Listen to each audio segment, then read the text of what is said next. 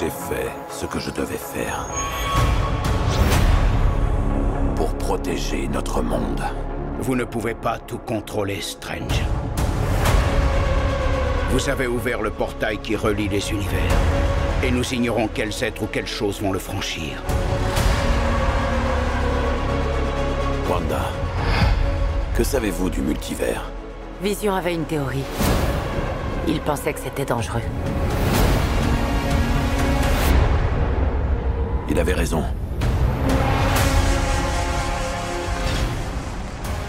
Bonsoir à vous, chers auditeurs et auditrices. Je suis heureux de vous retrouver dans ce nouveau euh, numéro de Comics Office Watching qui va nous emmener à nouveau au- dans les tréfonds du multivers après euh, Spider-Man No Way Home et aussi le spécial que nous avions fait avec Ben Wave sur euh, la Terre 3 de DC. Si vous ne l'avez pas écouté, euh, je vous encourage chaudement à le faire si vous voulez une émission plutôt 100% comics car aujourd'hui, on part plutôt sur du 100% ciné avec notre critique maison de Doctor Strange 2 in the Multiverse of Madness, film qui n'a pas eu de traduction VF, hein, qui est resté euh, dans son titre VO chez nous. Et pour m'accompagner, je reçois à nouveau Beaumasque que nous avons eu très récemment euh, sur ce plateau pour l'enregistrement de l'émission The Batman. Beaumasque, comment vas-tu? Bien, bonjour Morty, comment vas-tu? Eh oui, euh, nous sommes dans le multivers, c'est pas Marty mais Morty, et ce n'est pas Beaumasque B-O-M-A-S-K, mais Beaumasque E B-E-A-U-M-A-S-Q-U-E. Voilà, c'est laborieux à raconter comme blague. hein. Cette blague est vraiment géniale, hein, elle est très radiophonique. Ah oui, elle est extrêmement radiophonique.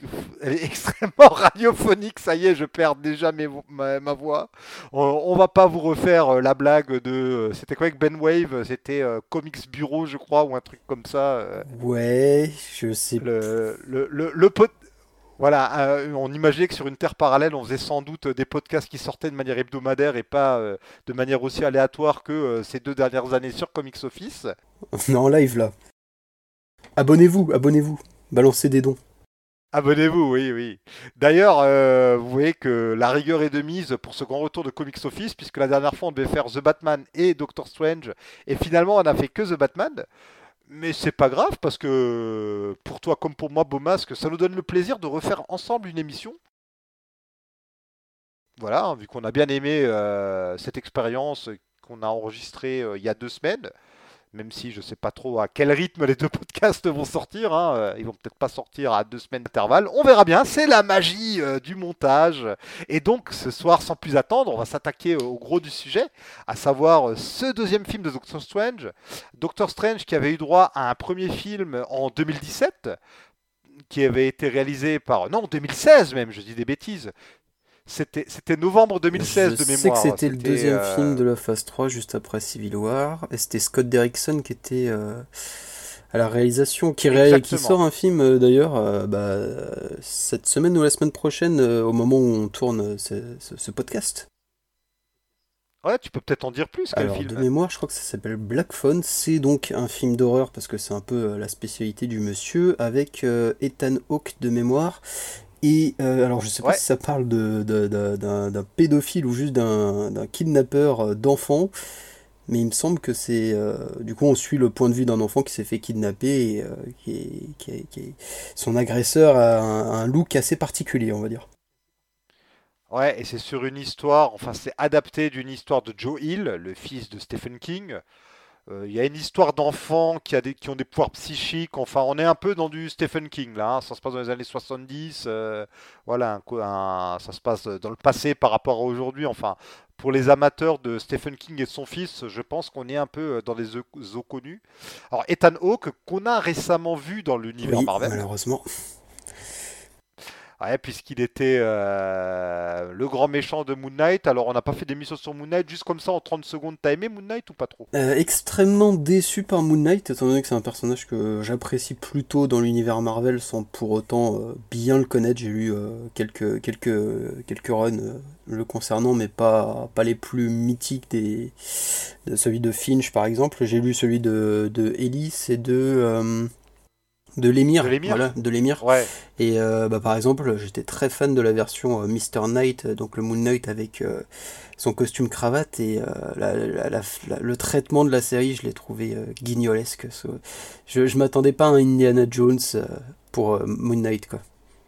Ah, Indiana Jones plus que comique, ouais. euh, on va pas faire une grosse parenthèse sur Moon Knight, mais bon, finalement Moon Knight c'est un peu du mystique, donc on reste sur Doctor Strange et tout. euh, mais j'ai été aussi déçu. C'est pas une mauvaise, en fait, c'est pas une mauvaise série.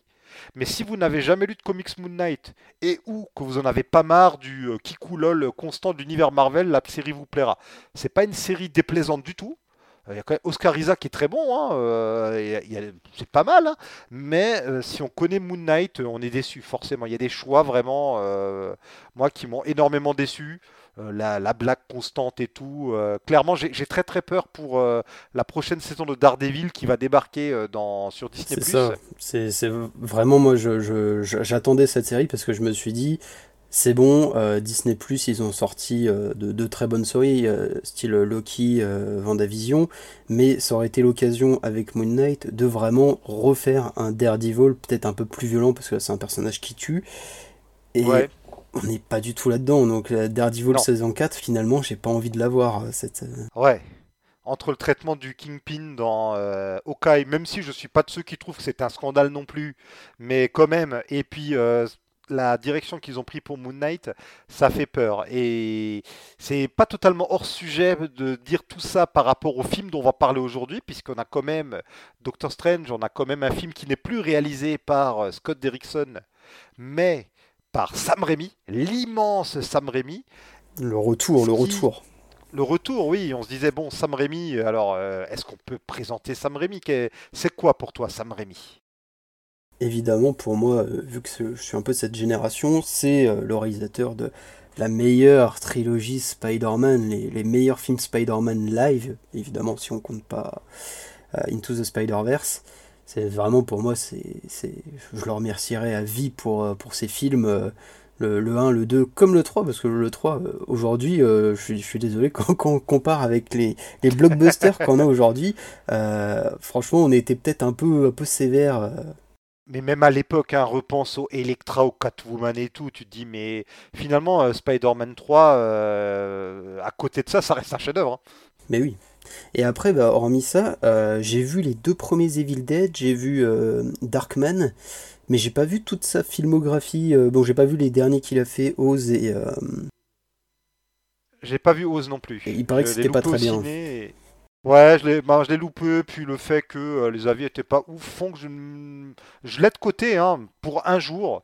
C'est c'est un peu, c'est un film, tu sais, genre à se mettre un dimanche pendant les vacances de Noël ou un truc comme ça. Quoi. Euh, je me le garde au chaud pour un jour comme ça, mais ouais, euh, ça avait pas l'air fou, Oz. T'as- Et t'as jamais vu Evil Dead 3 donc? Non, il faut qu'on qu'on qu'on le rattrape avec ma chère et tendre.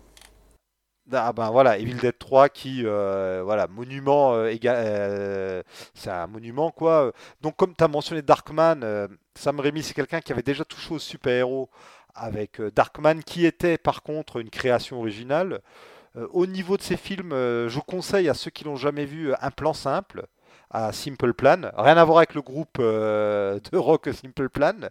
Qui, non, enfin, blague à part, qui est vraiment, euh, qui est vraiment un film, euh, un film un peu néo-noir. Voilà, si vous aimez euh, tous les films de la fin des années 90, euh, alors même s'ils sont un peu différents, mais si vous aimez des films de type, euh, ah, évidemment, le, deux films avec Kevin Spacey, le nom m'échappe maintenant, LA Confidential, dont on a pas mal parlé la dernière fois lorsqu'on a parlé de The Batman. Si vous aimez le ah mince, Kaiser Soze, euh, ah, Je- euh, usual Suspect. Usual Suspect.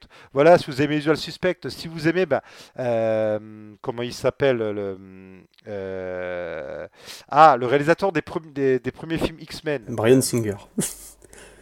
J'ai l'impression d'être dans un jeu télé là. Ah, mais euh, je suis en mode Jean-Michel à peu près total ce soir. Euh, pourquoi je parle de Brian Singer? Bah, Si vous aimez, euh, bah, c'est Suspect, c'est Brian Singer. Si vous avez aimé, comment s'appelle le film avec Daniel Craig, là, Layer Cake, enfin, voilà, tous ces films. De, un peu avant, un peu après 2000, tous ces films qui ont un peu relancé la machine des, films, de, pas de thriller, mais des films de casse à plan avec des gens qui se trahissent et tout. Essayer euh, à Simple Plan. Désolé, ça a été très laborieux tout ce que j'avais à dire là. hein. Je vais me rattraper sur la suite. Mais c'est vrai que Sam Raimi, après les Spider-Man, il n'a pas sorti énormément de films. hein. Je pense à Drag Me to Hell, euh, Jusqu'en Enfer en France, qui était euh, correct, moi qui m'a pas emballé plus que ça.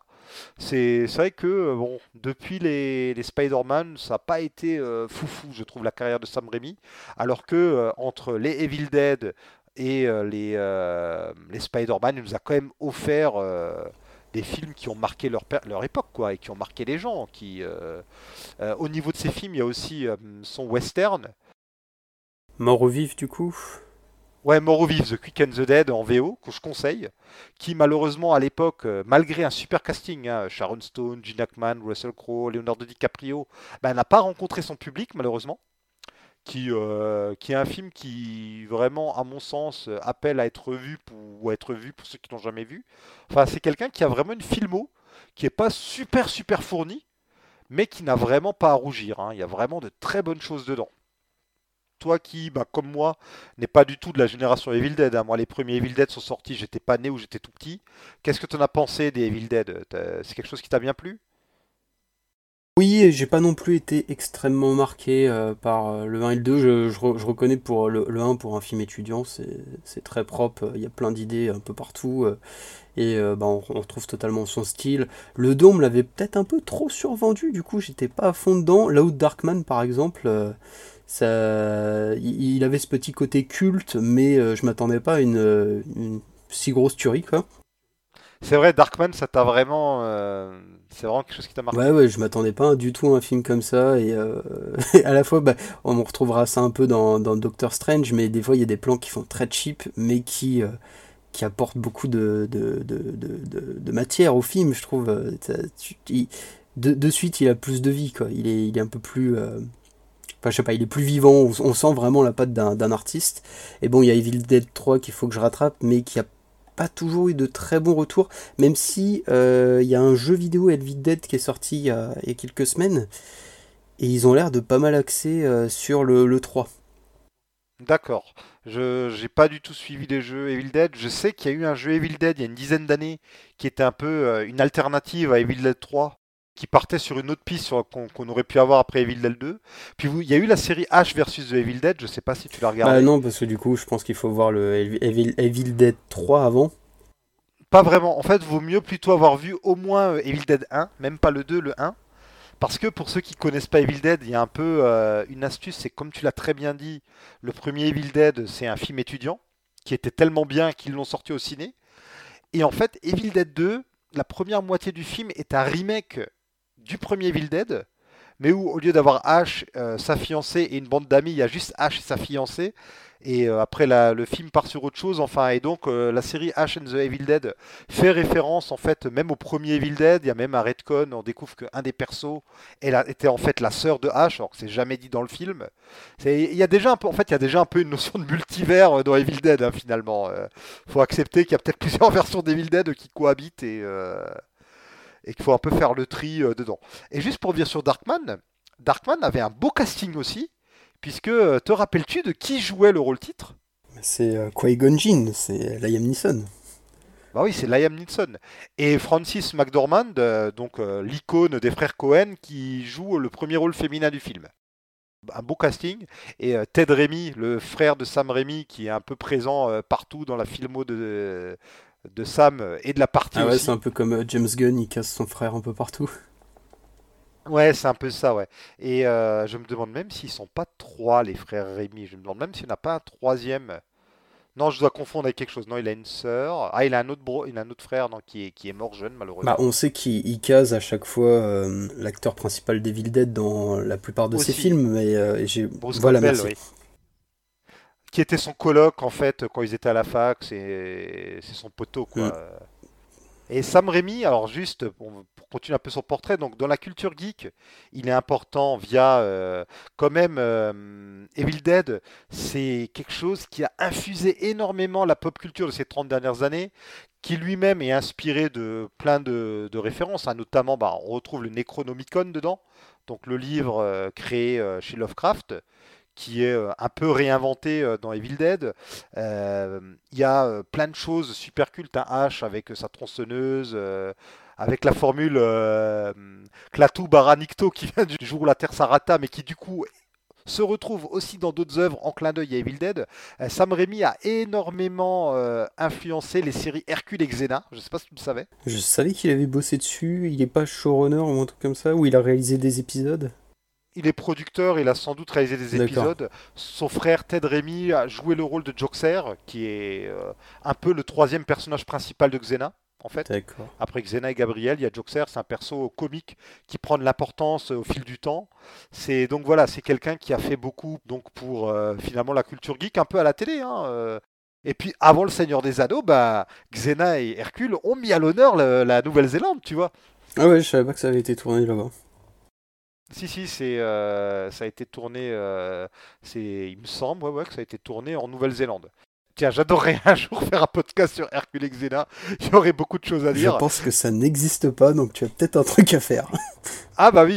Par contre, faudrait se retenir de pas trop insulter Kevin Sorbo, le l'interprète d'Hercule. Pourquoi? Si vous ne connaissez pas euh, la carrière euh, de ces dix dernières de Kevin Sorbo, euh, jetez-vous sur un des derniers épisodes du podcast de Nanarland qui revient dessus. Sur Kevin Sorbo qui a trouvé un filon, comme il avait du mal à exister, parce qu'en fait il n'est pas très bon acteur et il était exécrable sur les plateaux. D'ailleurs, Hercule qui a duré 8 saisons. Bah, si la dernière saison a été écourtée, voire s'il n'y a pas eu de neuvième saison, c'est notamment parce qu'il était insupportable. Et donc, euh, il ne comprenait pas pourquoi dans les années 2000 sa carrière ne décollait pas. Et il a trouvé un filon, euh, c'est parce que c'est un chrétien intégriste, républicain, etc., etc., qu'on le blacklist. Alors qu'en fait, il y a énormément de grands acteurs qui ont ce profil-là, qui réussissent très bien, et que avant de dire qu'on le blacklistait à cause de ça, personne ne savait que c'était un républicain dur, euh, chrétien, etc. Tu vois. Mmh. Donc euh, voilà, il, est vachement euh, complotiste, etc. Enfin, euh, il se dispute fréquemment avec Lucy Lawless, euh, l'interprète de Xena sur Twitter, où c'est plutôt elle qui le chambre en fait. euh, voilà. Il y aurait beaucoup de choses à dire là-dessus, surtout que Kevin Sorbo a joué euh, le roi des d'Axamites, donc euh, les, euh, les fachos de l'espace, euh, dans Supergirl, une série super LGBT friendly. Donc tu vois, enfin le, le mec a un arc de carrière très très bizarre. hein. Je je vais m'arrêter là parce que sinon euh, je vais encore plus dévier que ce podcast euh, ne dévie déjà. Il y aurait- beaucoup de choses à dire. ton pauvre auditeur qui, qui voulait juste écouter un podcast sur Doctor Strange et qui. Là, on est en train de parler d'Hercule.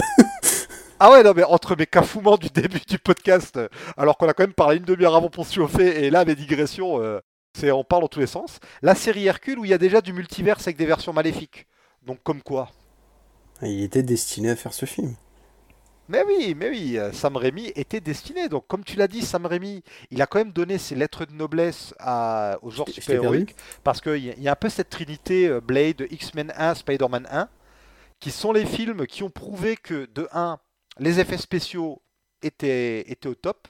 De 2, qu'on pouvait faire des films sérieux sans renier totalement le côté super-héroïque. Et de 3, qu'on pouvait lisser un peu les aspects les plus kitsch et les moderniser pour donner de super films, quoi.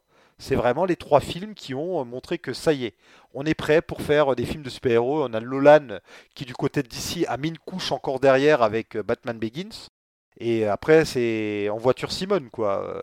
On en est là, on en est aujourd'hui en grande partie grâce à Sam Raimi. Non mais oui, c'est vraiment ces, trois trilogies. Enfin non, c'est pas. J'allais dire trois trilogies, mais X-Men c'est pas une trilogie. X-Men c'est un bazar sans nom, on ne sait même plus qu'est-ce qui compte, qu'est-ce qui compte pas dans, euh, Eh oui, oui. dans la saga. Faut dire aussi que quand Blade sort, alors Blade je crois que c'est 98, on repart de loin. 97 c'est l'année de la mort pour les films co- de comics parce qu'il y a évidemment Batman et Robin, hein, le film qui a un peu euh, tout plombé, aussi bien la licence Batman que le genre super-héroïque au cinéma. Mais 97 c'est aussi Spawn qui malgré toutes ses bonnes intentions notamment sur le fait de mettre ben, un super-héros qui n'est pas d'ici, on laisse un peu Marvel de côté à cette époque, euh, sur le devant de la scène, un super-héros afro-américain et tout se plante, et on l'oublie, mais d'ici se plante doublement en 97, puisqu'il n'y a, pas que Batman et Robin. Il y a Steel. Style, mais oui, avec Shaquille O'Neal, le justicier d'acier en France, euh, qui se, euh, où d'ailleurs euh, toute référence à Superman est gommée dedans. Enfin, euh, ça a été mis sur le tapis. En 96, on a Barb Wire avec Pamela Anderson. Enfin, c'est vraiment une époque. euh, 97, je crois que c'est aussi l'année des pilotes des séries Nick Fury avec David Hasselhoff et Justice League, deux séries euh, qui s'arrêteront à leurs pilotes, qui ont été revendus ensuite comme des euh, téléfilms. Ça doit être 96, 97, 98. Enfin voilà, tu vois, c'est vraiment le moment où euh, le super-héros au cinéma et même à la télé a un peu du plomb dans l'aile. Et Blade, euh, bon Blade, c'est un peu l'étincelle qui met les feux aux poudres. Et puis en 2000, l'explosion X-Men et 2002, euh, Spider-Man et, et Spider-Man, c'est c'est ouf parce que moi je me rappelle à cette époque, je commençais à lire des comics où j'allais me mettre aux comics. Euh, les comics, personne n'en lit. Et, et c'est incroyable de voir que tout le monde était hypé par Spider-Man, tu vois. C'était un truc de malade, hein. vraiment. euh, les gens qui en avaient rien à foutre, même que X-Men avait laissé de marbre, sont allés voir Spider-Man en masse. C'était un truc de Pour fou. le coup, tu vois, les, les X-Men, bon, j'étais jeune, mais euh, j'étais pas du tout au courant qu'il y avait eu un film X-Men qui était sorti, là où effectivement, Spider-Man, tout le monde en parlait, les affiches euh, étaient, euh, bah, elles marquaient l'œil et elles étaient partout, le, le trailer était incroyable, et vraiment, j'ai j'ai découvert qu'il y avait eu un film X-Men quand ils ont sorti euh, X-Men 2, et là, pour le coup, le marketing avait vraiment fait du bon, du bon boulot parce que euh, y avait, pareil euh, une promo de dingue. Ouais, bah, parce que le premier X-Men, on l'attendait pas non plus. Puis les X-Men, notamment en France, n'ont pas la même aura que Spider-Man, qui est aussi connu que euh, Batman, Superman et Hulk et Wonder Woman. C'est un peu les cinq super-héros bah, qui ont eu droit au plus d'adaptations à la télé. Donc euh, forcément, notamment en France, c'est ceux qu'on connaissait le plus. Et puis avec Spider-Man, c'est un peu Spider-Man, c'est un peu le blockbuster qui a mis tout le monde d'accord, quoi. C'est un blockbuster de très bonne facture. Le scénario se tient quand même plutôt bien, même s'il y a des choses qui ont vieilli. Je vous invite à revoir la bande-annonce. C'est euh, la bande-annonce, c'est une bande-annonce de l'époque. hein. Peter Parker, c'est un adolescent, nanana. C'est vraiment un trailer de son époque. Et euh, on va pas trop tergiverser plus que ça, on va passer à Doctor Strange. Mais voilà, merci Sam Raimi de nous avoir euh, montré que euh, faire des bons films de super-héros, c'était possible à tous les niveaux. Et c'était un peu la surprise hein, que Scott Derrickson ait été lourdé. C'était bon, c'était la surprise parce que ça a été le bon soldat, ça a été le mec, il s'est fondu dans le moule Marvel, tout en livrant un film qui clairement se détachait un petit peu du lot. Sans faire des étincelles, c'était euh, la bonne euh, surprise. Avec Jonath, dans le podcast qu'on avait fait à l'époque euh, pour Comics Office, on était très très positif sur Doctor Strange. C'est Benedict Cumberbatch dans le rôle a mis un peu tout le monde d'accord aussi. Il a continué à exceller dans les films Avengers où il est apparu. Euh, il, a, fait le job aussi euh, de manière remarquable dans le dernier Spider-Man. Donc euh, on, avait un, avis positif. Donc on nous a dit que Derrickson ne serait pas aux manettes. Je me suis dit ah c'est dommage parce que bon, il a quand même fait du bon taf. Et là on nous annonce Sam Raimi. Et la stupeur, on se dit merde. On est quand même là de plus en plus nombreux. On, de manière générale, a décrié le fait que les films Marvel sont lissés du point de vue euh, voilà, de la direction artistique, de, hormis quelques exceptions, on est, comme, on est quand même sur des films un peu polissés. Et là, Sam Raimi, qui a quand même un univers très fort, qui est un mec qui vient de l'horreur et tout, euh, qui avait su euh, marier son style à celui des blockbusters pour les Spider-Man. En plus, lui qui avait jeté l'éponge sur un Spider-Man 4 euh, parce qu'il était dégoûté des gros studios, on se demandait un petit peu qu'est-ce qu'il venait faire là, quoi. Et on se demandait si effectivement il allait réussir ou pas à mettre sa patte. Verdict, euh, qu'est-ce que tu as pensé du film? Moi, Sam Raimi, euh, quand, j'ai appris qu'il venait sur le film, j'étais un peu surpris parce que je voulais le voir sur Spider-Man 4, tant qu'à faire. Oui, bah oui, bah comme tout le monde, mais bon, faut, on- malgré le multivers, on va peut-être arrêter de trop s'emballer. Hein. euh, Ça m'étonnerait qu'il ait lieu un jour, ce Spider-Man 4. Pour moi, il y a peut-être une façon de, euh, de dealer. euh, je fais votre Doctor Strange et en échange, je ferai Spider-Man 4 et tout. Un film pour vous, un film pour moi.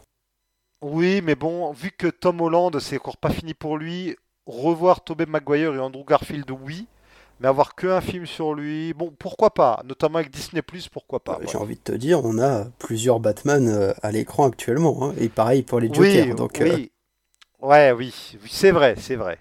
Et l'idée de- des, films, euh, euh, euh, merde, comment il s'appelait, No Way Home et euh, Doctor Strange in the Multiverse of Madness, c'était aussi de bien faire comprendre aux spectateurs qu'est-ce que c'est le multivers. Donc après tout, maintenant on pourrait très bien avoir une suite aux, aux, aux précédentes sagas Spider-Man. Et Moi j'étais j'étais bon un peu triste de voir Scott Derrickson quitter le projet parce que j'avais beaucoup aimé son, son Doctor Strange. Je considère que c'est l'un des meilleurs films Marvel euh, du MCU.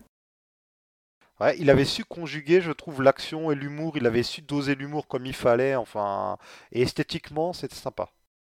Visuellement, je trouvais que c'était c'était une petite dinguerie, c'est vraiment ce qu'on avait besoin. euh, Tu, tu, tu sentais le côté mystique.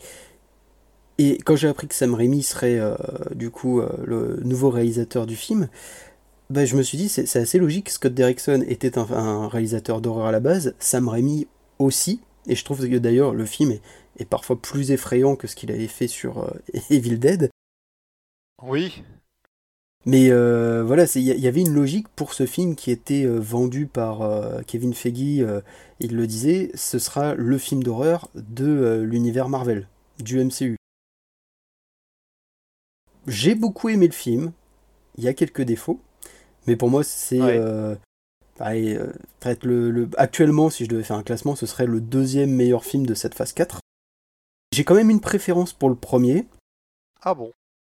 Ah, j'ai une, petite préférence pour le premier, mais on en reparlera peut-être un, un peu plus tard.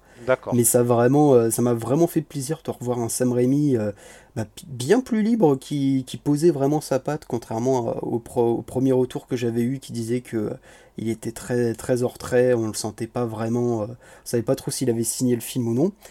Et euh, non, j'ai trouvé le film euh, très efficace, mais parce qu'il y a un mais, forcément, euh, le titre euh, c'est Doctor Strange in the Multiverse of Madness, et c'est un peu le point multiverse qui m'a un peu déçu.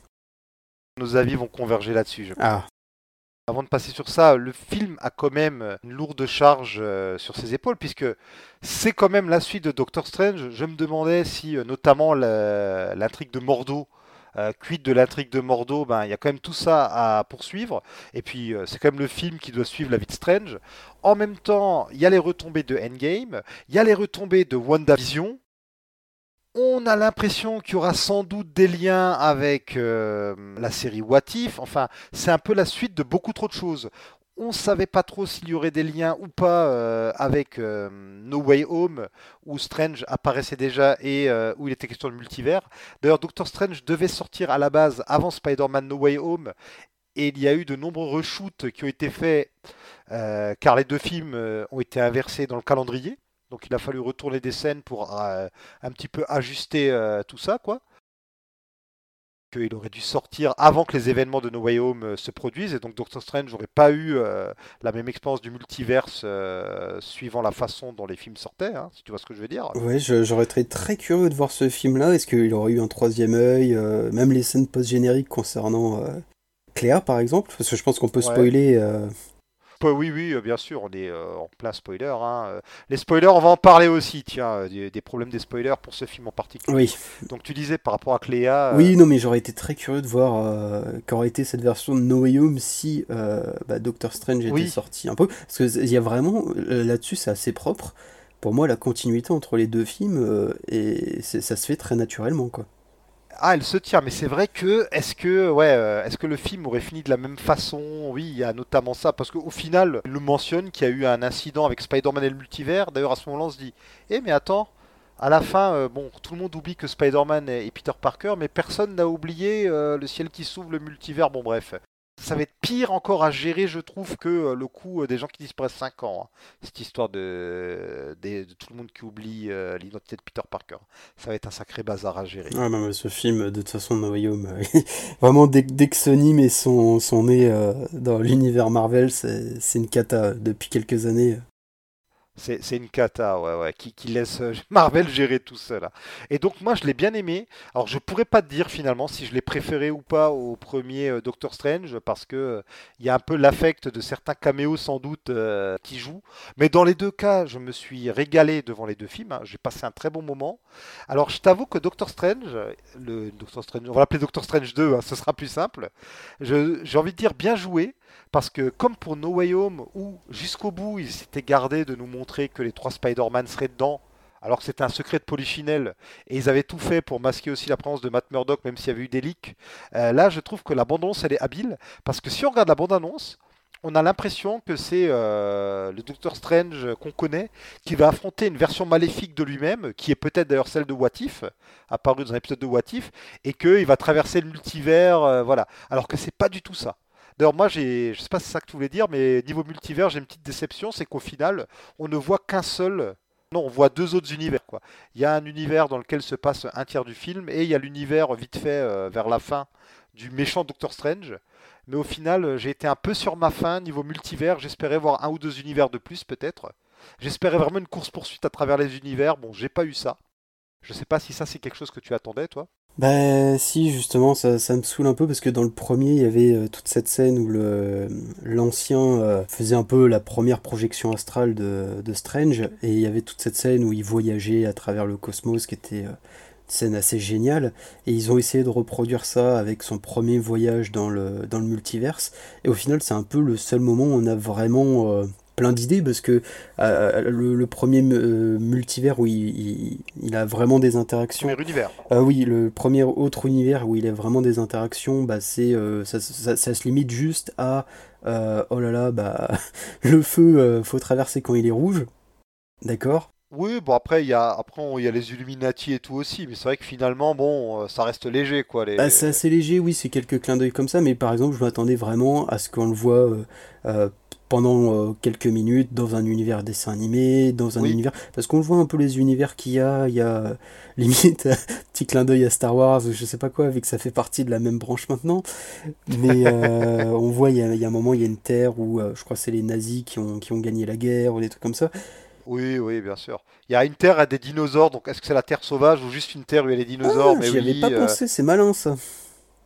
Ouais, peut-être. Il y, y a un univers en image de synthèse, ce qui laisse penser que What If, que les univers de What If sont vraiment en image de synthèse, Bah tu oui. vois, que c'est pas juste pour les besoins euh, de, parce qu'on peut pas faire une série que les acteurs ont fait un dessin animé. Mais non, il y a vraiment des univers où les gens sont en image de synthèse, Mais quoi. oui. avec une super blague de, c'est difficile de se nourrir dans ces univers-là. Bah oui, bah, comme les couleurs sont un peu lissées, euh, c'est compliqué de savoir si c'est une vraie pomme ou une pomme en plastique, quoi. Mais euh, ouais, ouais, après, pour, euh, par exemple, euh, les, les- les Illuminati, ça a été un peu ma déception euh, pour, euh, pour deux choses. Déjà, je m'attendais, on parle de, de multivers, bah, que tant qu'à faire, pour justifier la présence de, de Professeur Xavier et compagnie, bah, en fait, c'est des, des Avengers, mais qui sont réunis à travers différents multivers. C'est un peu comme on a chez Oui. DC. On s'attendait à un... Comme tu as le Conseil des Rides, où tu as déjà eu des Illuminati euh, multiversels, euh, je m'attendais aussi à ce qu'il y ait euh, Xavier qui vienne d'un univers, Black Bolt d'un autre, oui. Je m'attendais à ça aussi, ouais. J'avais pointé ça aussi dans euh, No Way Home. C'est euh, bon, donc dans No Way Home, il y a des univers où euh, Peter Parker et d'autres personnages existent, mais n'ont pas le même âge, le même look. Enfin, tu vois, c'est pas très cohérent. Si, en fait, si tous les univers viennent d'embranchements de décision, ça ne marche pas. Tu vois ce que je veux dire? Oui, oui, totalement. et donc Xavier les mutants existeraient dans certains univers mais d'autres, mais à ce moment-là, ça, enfin, ça peut pas vraiment marcher parce que euh, les événements euh, seraient trop différents. Enfin, je... désolé, je suis pas très clair, mais euh, j'ai un peu du mal avec ça, tu vois. Que finalement les X-Men de la Fox existent. Non, je préférais qu'on réinvente de nouveaux X-Men et qui seraient les mêmes dans, qui auraient les mêmes acteurs, tu vois, dans chaque. Bah, moi, je, je, je pensais, alors je trouve ça plutôt marrant d'avoir un univers où on a euh, les 4 fantastiques, les Inhumains et euh, les X-Men, mais pas les Avengers. Donc vraiment les, les grosses équipes qui manquent à, à Marvel. Mais Ouais, C'est vrai que c'est marrant. oui, c'est plutôt marrant. Bon, après, il y a. il y a- Et on a failli y avoir Namor. hein. Il y a un siège qui est resté de côté. Ouais, Et visiblement, c'est parce qu'il y avait un autre membre prévu. Alors peut-être Namor, peut-être Balder. On en reparlera après. Balder. Oui. Qu'est-ce qu'il aurait foutu là? On en reparlera après. Ok, d'accord. On en reparlera après quand on parlera de Mister Fantastique. Mais je te laisse. D'accord, mais tu vois, par exemple, Namor, je, je suis extrêmement fan de Namor, donc j'aurais été très content de le voir là. Et il, bah, il a un peu totalement sa place ici. Namor, c'est tout simplement qu'il se garde sa première apparition pour euh, Wakanda Forever. Ouais, C'est juste ça en fait. Ce que je comprends. hein. Mais en fait, ce qui, ce qui m'a un peu gêné euh, là-dedans, c'est... euh, Attends, j'ai perdu mon fil des pensées, on est tellement parti sur autre chose. c'est le multivers de nos pensées depuis avant. Alors désolé, tu vas devoir faire une coupe le temps que ça me revienne. On a tellement fait des digressions. non, non, non, non, je vais laisser. hein. C'est bon, ça me revient. ça a été rapide. I'm back. Euh, du coup, oui, ce que je trouve dommage, c'est que ça aurait pu être l'occasion de réunir justement euh, d'anciennes versions des 4 Fantastiques, que ce Oui. soit euh, la version des années 2000 ou 2010, ou bah, les X-Men, alors peut-être pas Hugh Jackman, mais effectivement des X-Men de, de la Fox et compagnie, dire Ou voilà, c'était bah, Deadpool aussi, c'est des versions. attendait. hein. Bah oui, en plus- en- en- on en reparlera, j'en parle juste après.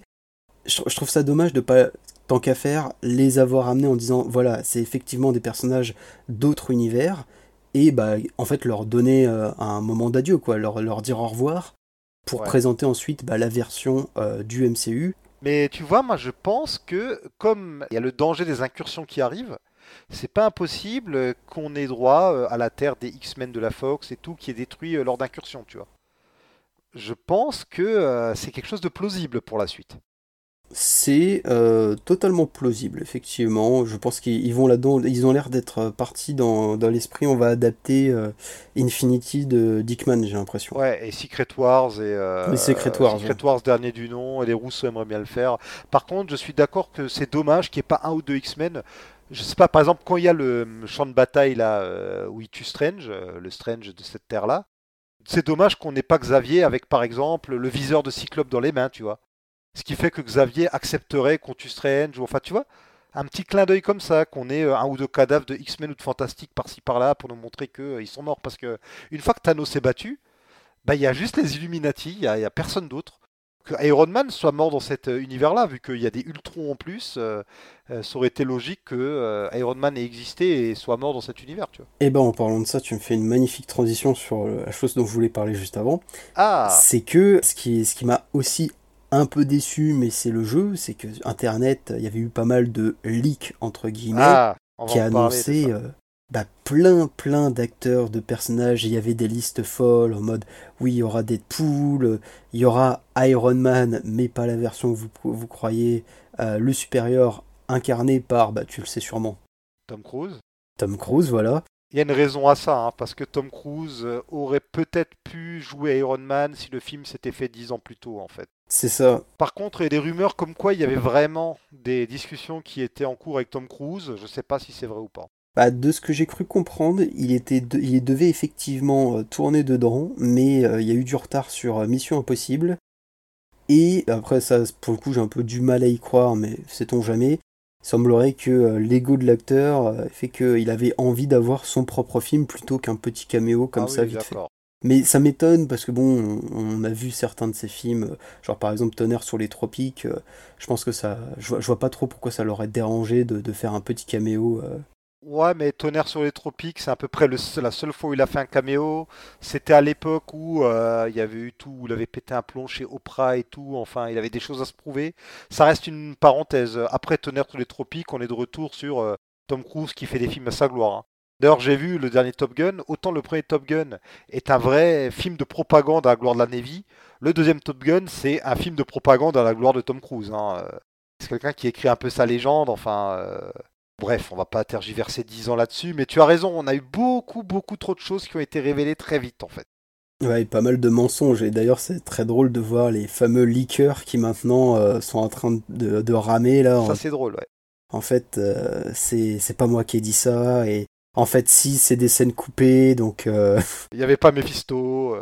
Les leakers qui nous promettaient Xavier depuis des années, qui nous promettent Mephisto, qui nous promettent Galactus, vu que Galactus et Mephisto, c'est des personnages qui sont amenés à apparaître un jour, on le sait, ils auront forcément raison un jour.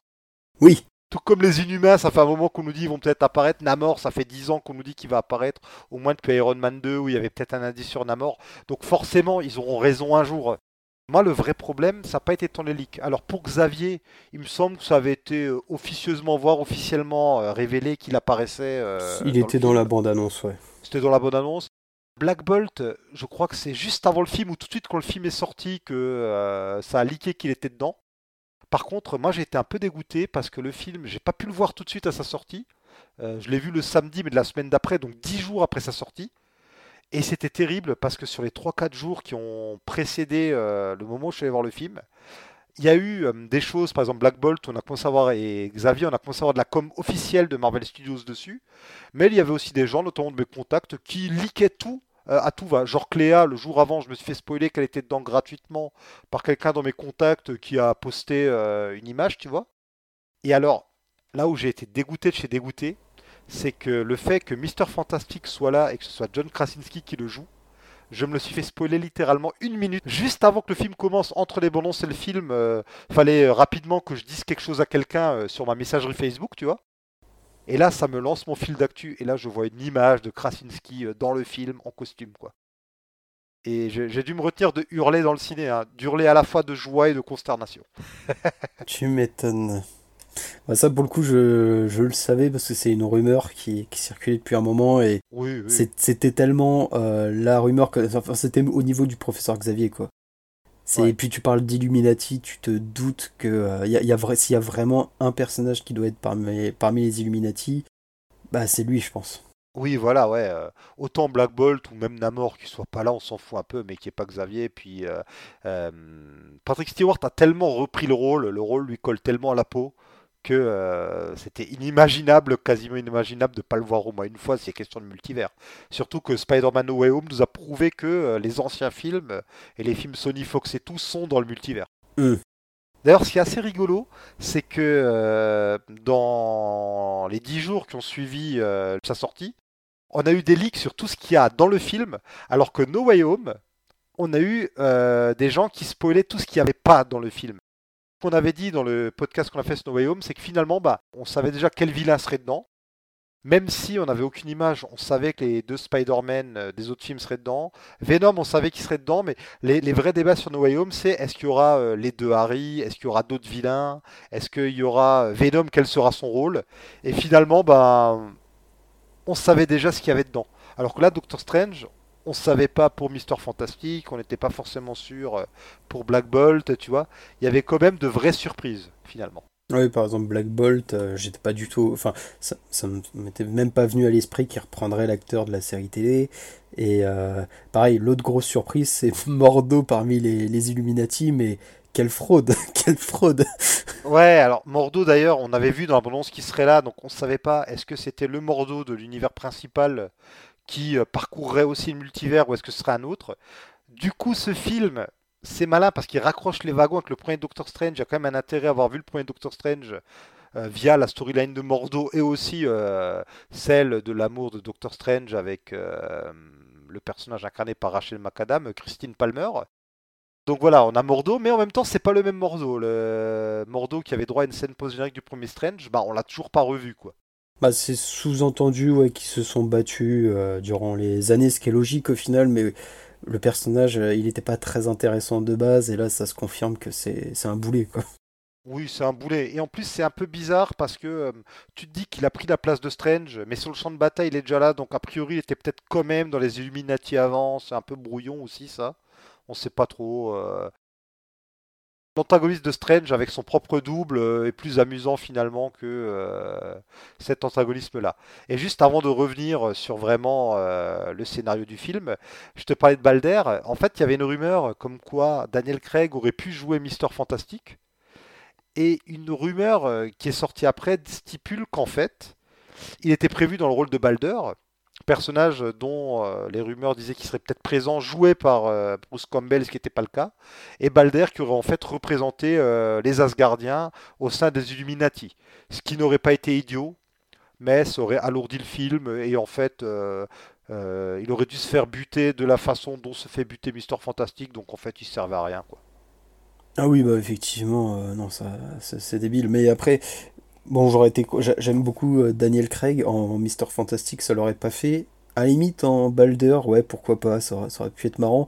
Surtout, moi je voulais tellement John Krasinski en Mister Fantastic que j'aurais été déçu que ce soit pas lui. Oui, ça, ça aurait été débile, tout le monde le voulait, lui. euh, et, bon, après, à la limite, euh, Daniel Craig, on, aura- on serait parti du principe, euh, c'est un Reed, mais c'est pas le Reed du MCU. Oui. Là où Krasinski, on peut y croire, quoi. Même Krasinski, officiellement, c'est pas encore. Donc oui, on depuis avant, on parle de ça comme une évidence. En fait, John Krasinski, euh, perso- euh, acteur qui brillait dans The Office dans le rôle de Jim. D'ailleurs, j'ai recommencé à regarder The Office, c'est la troisième fois que je regarde The Office. Euh, je m'y suis remis il y a une semaine. C'est excellent, The Office. Mais regardez cette série. Et puis Jim, personnage incroyable. Et donc Krasinski explose depuis quelques années, puisque contre toute attente, il est devenu héros d'action via la série euh, Jack Ryan. Et euh, donc adaptation des romans. Je peux pas euh, aller au Yémen, je suis analyste financier. Bah voilà, ouais, le mec qui est analyste et qui finit héros d'action. Il a aussi explosé au box-office avec les deux films qu'il a réalisés, écrits et interprétés. Sans un bruit. Les Sans-Abri 1 et 2, voilà, où joue sa femme Emily Blunt, et beaucoup verraient bien Krasinski et Emily Blunt en Mister Fantastic et Invisible Woman, quoi. Ben, Ça le ferait ouais. carrément. Autant pour euh, la chose et euh, la torche, j'ai pas trop d'idées. autant ces deux-là, il y a une logique.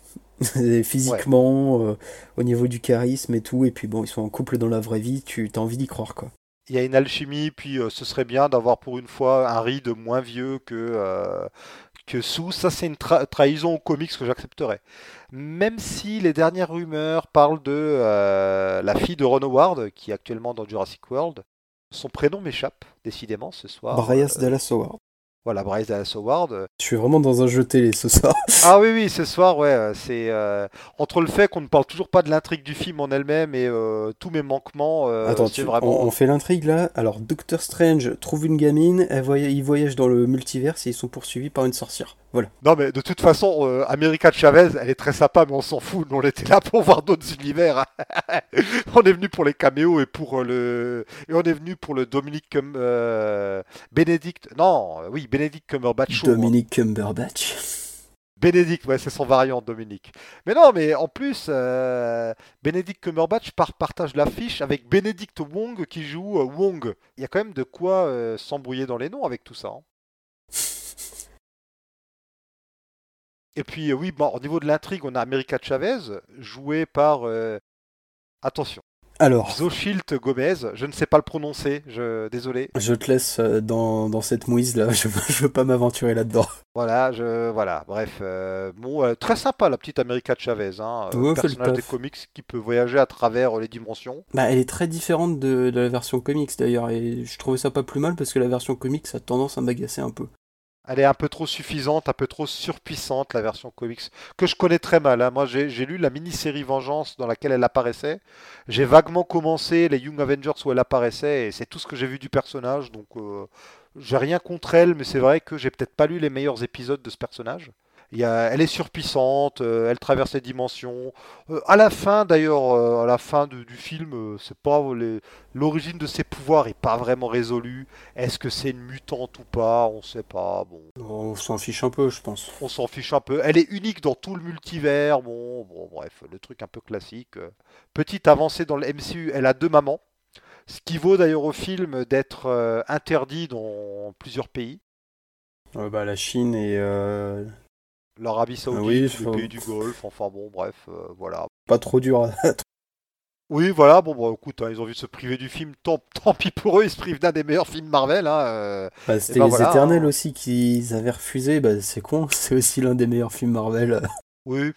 Et en même temps, moi, ça, ça me rassure que Marvel euh, ose, même si il- c'est, voilà, c'est pas des films militants, hein, mais que voilà, euh, ils ne se couchent pas face à certains pays qui euh, imposeraient euh, des dictates. Tu vois, il y avait une rumeur comme quoi, si dans le dernier Star Wars, on voit pas beaucoup de fantômes de la Force, c'est parce qu'en Chine, ils aiment pas la représentation des fantômes, tout ça. Tu vois, euh, je sais pas si c'est vrai cette rumeur, mais c'est rassurant de voir que ce type de rumeur finalement s'annonce fausse, quoi, que ils ne lisent pas trop leurs films pour plaire forcément à tous les pays, quoi. Bah, en plus, ça, l'exemple de Star Wars 9 et des fantômes de force, ça a vraiment été ma plus grande déception. Et mais après, j'ai du mal à y croire parce qu'on voit quand même euh, Leia et Luke Oui. en fantôme à la fin et même Luke Bien on le sûr. revoit. Donc, ce serait un peu bizarre. Ouais, finalement, c'est juste une mauvaise euh, idée, alors que, euh, mais moi, dès le premier Star Wars de la trilogie, j'espérais qu'à la fin, on ait un affrontement avec tous les fantômes de la Force qui accompagneraient. Enfin, je sais pas pourquoi, mais on est nombreux à s'être imaginé cette scène, je pense. C'est quelque chose, euh, je sais pas que. Ah, t'as le euh, retour de Palpatine, euh, c'est la, la fin, t'as pas eu Anakin et euh, Obi-Wan et ouais. compagnie. vraiment, il aurait fallu en profiter, mais c'était peut-être trop attendu, je sais pas. Bah, que- qu'on n'ait pas le fantôme de Vador qui apparaît pour dire à, à Kylo qui fait fausse route, c'est incompréhensible pour moi, ça, tu vois. C'est vraiment. euh, Vador, il est présent et on n'a même pas son fantôme de la force. Bon, bref. On va pas encore par diverger sur Star Wars, mais euh, toujours est-il que voilà, America Chavez, on va pas tellement euh, s'attarder sur elle. hein. Rachel McAdams est de retour au niveau des revenants, dans le rôle de Christine Palmer. Personnage quasiment réinventé par rapport aux comics, hein, où dans les comics c'est une des Night Nurse, mais c'est même pas la Night Nurse qui a une histoire d'amour avec dans les comics. Donc voilà, personnage un peu fabriqué pour les besoins des- du premier film, qui là euh, clairement s'en va. Même si j'ai beaucoup aimé la fin de l'histoire d'amour entre Strange et elle, c'est assez euh, poétique. Le- la façon dont ils se disent qu'ils s'aiment tous les deux, mais que leur amour est impossible. Enfin, je sais pas ce que tu en as pensé. Ouais, j'ai été euh, aussi assez touché. Je m'attendais pas du tout à ce qu'ils reviennent et je m'attendais plus à ce que ils nous sortent une douille Ah bah en fait un peu comme ce qu'ils font là avec Nathalie Portman où ils, bah, ils en ont fait tort, bon c'est dans les comics ça mais histoire de, de, lui donner un rôle un peu plus euh, actif on va dire dans les, dans les batailles, je me suis dit peut-être qu'ils vont en faire euh, la Cléa de, euh, de Doctor Strange. Et en fait pas du tout. Et j'ai trouvé ouais leur relation, je m'attendais pas que ce soit aussi au centre du film, je pensais vraiment que ce serait un caméo vite fait au début. Et non je trouvais ça assez bien écrit, bien interprété, et euh, comme ça, ça conclut bien leur histoire et ça apporte beaucoup. En fait, ce que j'ai, ce que j'ai beaucoup aimé avec ce film, c'est un peu le côté euh, humain aussi. Bon, il y a le, y a tout les, la, réalisation de Rémi qui est, qui est très forte, euh, mais la, réalisation, par exemple, le côté humain, déjà la relation avec le personnage de Rachel McAdams, dont j'ai oublié le nom. Palmer. pas Christine Palmer, bah voilà Christine mais aussi au niveau de la réalisation, par exemple les, le premier combat à New York, euh, tu as vraiment la réaction des, euh, des New-Yorkais qui sont enthousiasmés de voir le combat. Et as vraiment, tu, tu, d'habitude, tu les vois à la limite courir, s'échapper et tout ça, mais t'as pas vraiment des, euh, des contre-champs sur eux qui sont en train de regarder le combat, qui sont en train d'encourager. Et je me suis dit, c'est marrant quand même que ce soit avec Doctor Strange, qui est pas du tout un, bah, pour moi, je le vois pas vraiment comme un vrai super-héros qu'on a des scènes de super-héros finalement. Et de destruction de villes, de gros monstres. Alors ici, c'est euh, Gargantos qui est en fait, euh, comment il s'appelle, Shumagurat pour des questions de droit. Voilà, ouais. Encore un héritage Lovecraftien, tu vois. Euh, ici, il s'appelle Gargantos. Donc ouais, on, s'attend pas dans Doctor Strange à avoir un kaiju qui saccage une ville. Et surtout, comme tu le dis, on a un peu aussi, Sam Raimi nous montre qu'il y a des dégâts, qu'il y a potentiellement des morts, ou nous montre tout ce que fait Doctor Strange pour qu'il n'y ait pas de morts. Je trouve ça bien géré. Alors il me semblait qu'il était beaucoup plus puissant dans les, dans les précédents, mais euh, non, j'ai trouvé toutes ces scènes euh, très cool, un peu gore, euh, tu sens que... alors pourtant dans la, dans la bande-annonce je me disais que c'était un petit monstre ridicule qui, qui, pourrait battre en 2-2. Non, non, il arrive à te montrer que le truc peut tuer facilement des sorciers suprêmes et compagnie. Et encore si t'es, je sais pas trop, je t'ai même pas posé ta question si tu connaissais bien Doctor Strange en comics. C'est vrai, tu me l'as pas posé. Non, je te l'ai pas posé, non. C'est dommage, hein. Shumagua, d'ailleurs, je dis des bêtises, hein. même si son nom fait très mythe de Cthulhu, en fait, à la base, c'est euh, une créature inventée par euh, Robert Howard, donc le papa de Conan, dans une nouvelle euh, concerne pas Conan d'ailleurs. Et donc Shumagorat, c'est vraiment, c'est une nouvelle de, de Kull, je crois. Shumagorat, c'est vraiment un adversaire redoutable de Doctor Strange. Hein. C'est euh, un espèce, une abomination cosmique. Personnage qui a eu son heure de gloire dans les jeux Marvel vs Capcom. Ah ouais. D'ailleurs, ouais. Il apparaît, je crois, dans à peu près tous les jeux, euh, dans la plupart des jeux, ouais. Euh, il apparaît dans Marvel vs Street Fighter aussi. Euh, il a sa petite renommée via ça. Donc en fait, Shumagorat est même diminué dans le film par rapport à ce qu'il est dans les comics. Bah pareil, il voulait à la base, je crois, mettre Nightmare. Et au final, c'est pas ah plus mal d'être parti sur un, méchant surprise parce que quand on avait les bandes annonces, on savait pas trop qui était le vilain du film et, pour moi ça pouvait pas être euh, du coup euh, Cthulhu bis mais euh, euh, je, ne pourrais pas reprononcer le nom que tu as prononcé tout à l'heure. Shumagorat. Shumagorat, à tes souhaits. mais du coup, ouais, la révélation du vilain qui arrive en plus très tôt dans le film, je m'y attendais pas du tout. C'était très cool et beaucoup de théories qui se sont avérées finalement assez fausses. Ouais, parce que autre menterie on sort les gros mots qui fâchent de la bande-annonce, c'est que je disais avant que la bande-annonce nous laissait entrevoir le méchant Strange comme le méchant du film, mais non, c'est Wanda. Et là, on touche peut-être au point noir euh, pour moi de cette histoire, tu vois. Ah ouais? Ouais, je suis moyennement convaincu du traitement de Wanda. Enfin, je trouve qu'elle est devenue beaucoup trop méchante gratuitement. C'est, ils sont en train de faire avec elle un peu ce qu'ils ont fait dans les comics. Euh, c'est pas trop pour me plaire. Déjà, on est encore une fois sur ce trope de la femme super surpuissante euh, qui devient hystérique, euh, qui pète les plombs, qui bon, qui est toujours un, qui est un thème quand même que je trouve avec le temps, qui est un peu un maniaque précaution, tu vois. Ça, tout comme le scientifique fou, c'est un truc qui commence un peu à me saouler. De... J'aurais préféré qu'on évite un peu ce cliché. Puis, euh, ouais, enfin, le fait que, euh, parce qu'elle veut retrouver ses enfants, elle est capable de quasiment tuer, enfin, prendre sa place et donc, en quelque part, tuer un double d'elle-même, tuer plein de gens pour retrouver ses gosses, enfin, ça n'a aucun sens. À moins qu'on nous explique clairement que le Darkhold a pris contrôle de son esprit. Ah, mais c'est ça, hein, c'est ça. C'est ça, mais c'est facile. Enfin, moi, je, je suis, je suis pas fan du tout, tu vois. Tu vois vraiment une évolution, même on, on voit au niveau de ses, ses doigts qui deviennent de plus en plus noirs, de plus elle, elle Ouais. utilise le Darkhold. Et euh, bah après, c'est annoncé depuis quand même un petit moment avec euh, bah, du coup Avec euh, Infinity ouais. Wars, euh, où elle, elle tue Vision, euh, bah, Vendavision justement, et c'est peut-être l'un des points noirs du film selon moi, c'est qu'il faut non seulement avoir vu tous les précédents films du MCU, mais en plus, faut avoir vu Vendavision et euh, je trouve Ouais. ça dommage. Enfin, c'est un univers connecté, oui, mais c'est dommage que là, euh, vraiment, il faut, il faut faire ses devoirs avant de- d'attaquer un film qui, euh, qui est important dans le MCU, mais qui, qui aurait pu être bah, un petit cours sympathique quoi, sur le, le multivers. Je suis, d'accord, ouais. euh, je- moi, je suis très content hein, de l'interconnexion et tout, le transmédia, tout ça, mais obliger les gens à regarder la série de Disney Plus pour suivre un film, enfin, que tu comprennes mieux le film, que tu comprennes mieux des détails en ayant vu la série très bien, mais normalement, pour moi, le film, tu de- il devrait suffire à lui-même ou avoir juste vu les Avengers et euh, les Doctor Strange, tu vois. Oui, c'est ça. c'est- Pour, C'est ça, pour moi, ça- je vois ça devrait vraiment s'arrêter là. les, les séries et euh, les, euh, les. À la limite, tu pourrais même faire des comics sur des personnages encore plus tertiaires, genre Sif. Mais ça, ça devrait juste être là pour développer des petits personnages Ouais. en arrière-plan. Ou par exemple, tu vois, euh, Falcon et, et Winter Soldier. Tu regardes Endgame, tu comprends très bien à la fin que euh, il va devenir Captain America. Sûr, Mais ouais. tu peux profiter de la série pour montrer que ça a été plus compliqué, comment il en est arrivé là, avant euh, potentiellement de faire un petit film là où il est totalement Captain America. Mais voilà, ça suffit. Et Vendavision, euh, voilà, il y aurait pu, moi, il y aurait pu y avoir un moyen de le, le développer autrement, surtout que c'est pas tout à fait raccord avec. euh, avec euh, bah, du coup la série télé, avec l'évolution du personnage et compagnie, et tu peux te poser aussi plein de questions. euh, où est Vision dans, dans, dans Oui, le bien multivers sûr. Ça, c'est le grand absent, quoi. En fait, là, tu pointes quelque chose dont on a parlé plusieurs fois dans nos podcasts sur les films, c'est que dans l'univers Marvel, quand un scénariste euh, écrit son film, si euh, il reprend un perso apparu euh, dans un film précédent, que ce soit un- la série en question ou bien dans un des films parallèles, bah si la posture du personnage dans le film précédent lui plaît pas, il la zappe. Mm. Tu vois?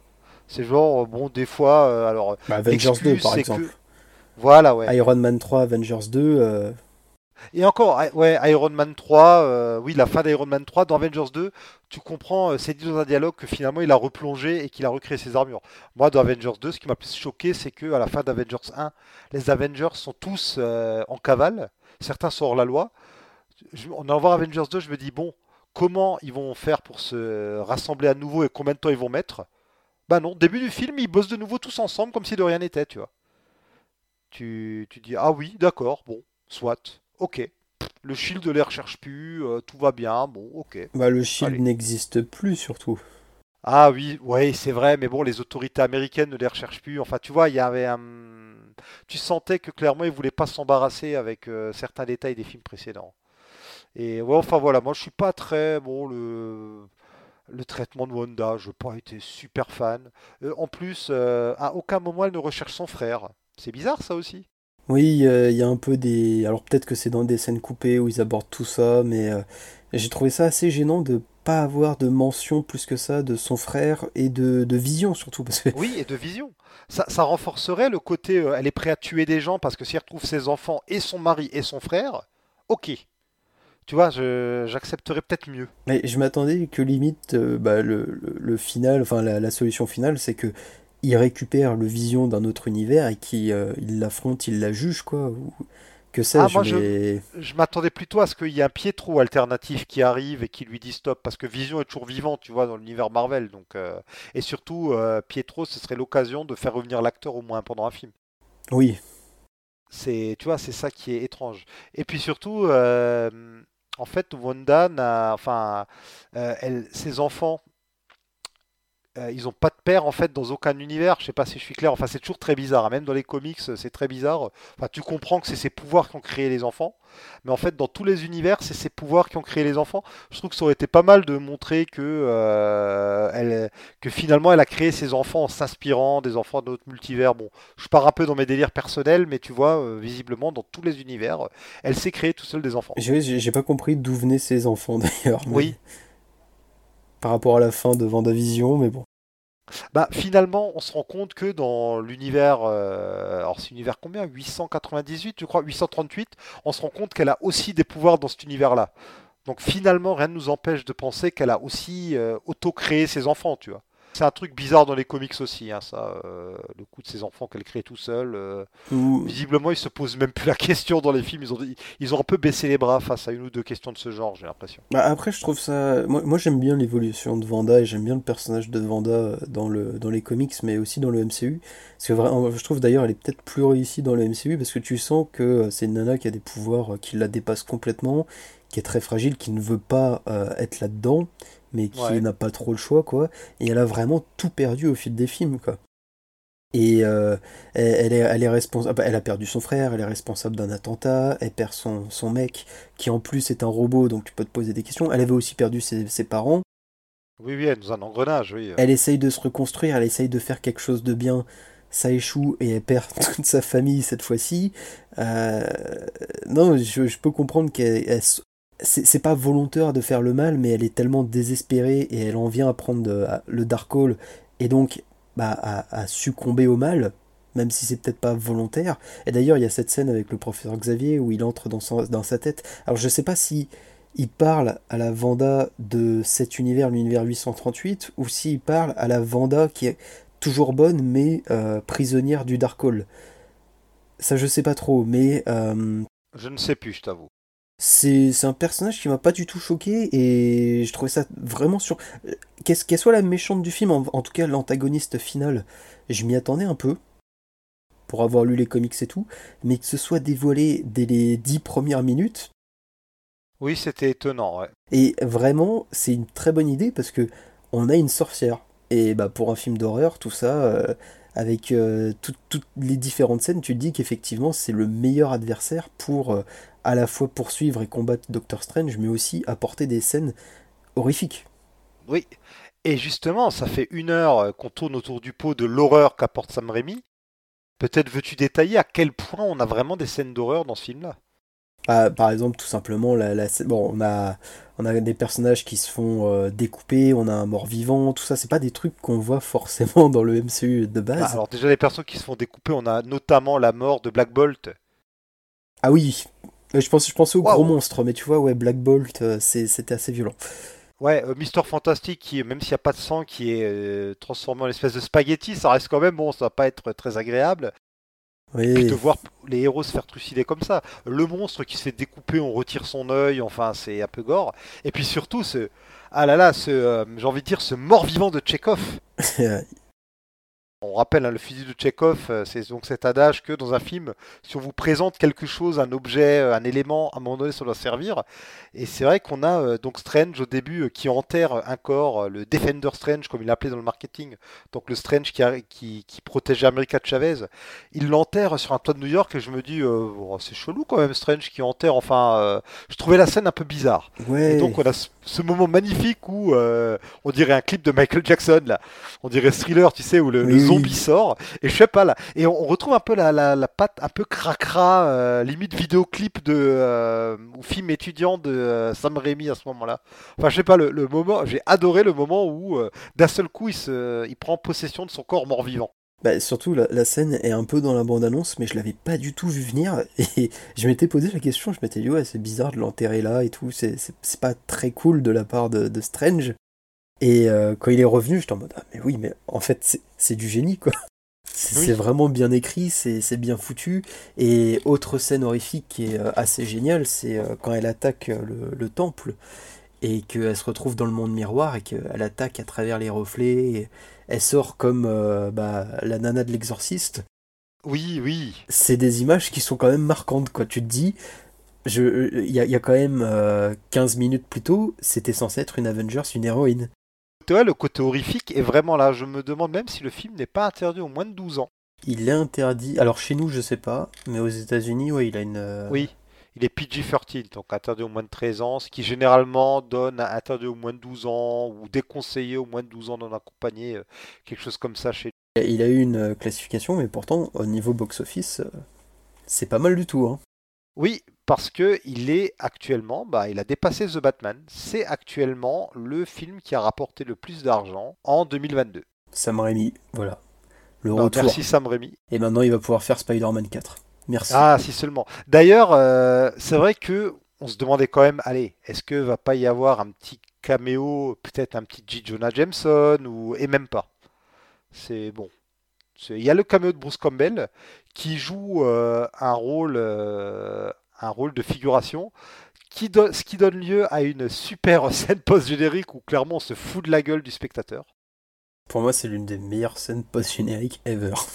C'est c'est vrai que. Alors, on avait eu des scènes post-génériques un peu bizarres, genre euh, celle de Thor 2, où c'est juste le monstre qui se balade à la fin. Oui, mais ça, par exemple, c'est c'est nul, quoi. C'est vraiment parce Oui, qu'ils doivent nul. faire une scène post-générique et ils disent Ah bah vas-y, on va mettre le monstre.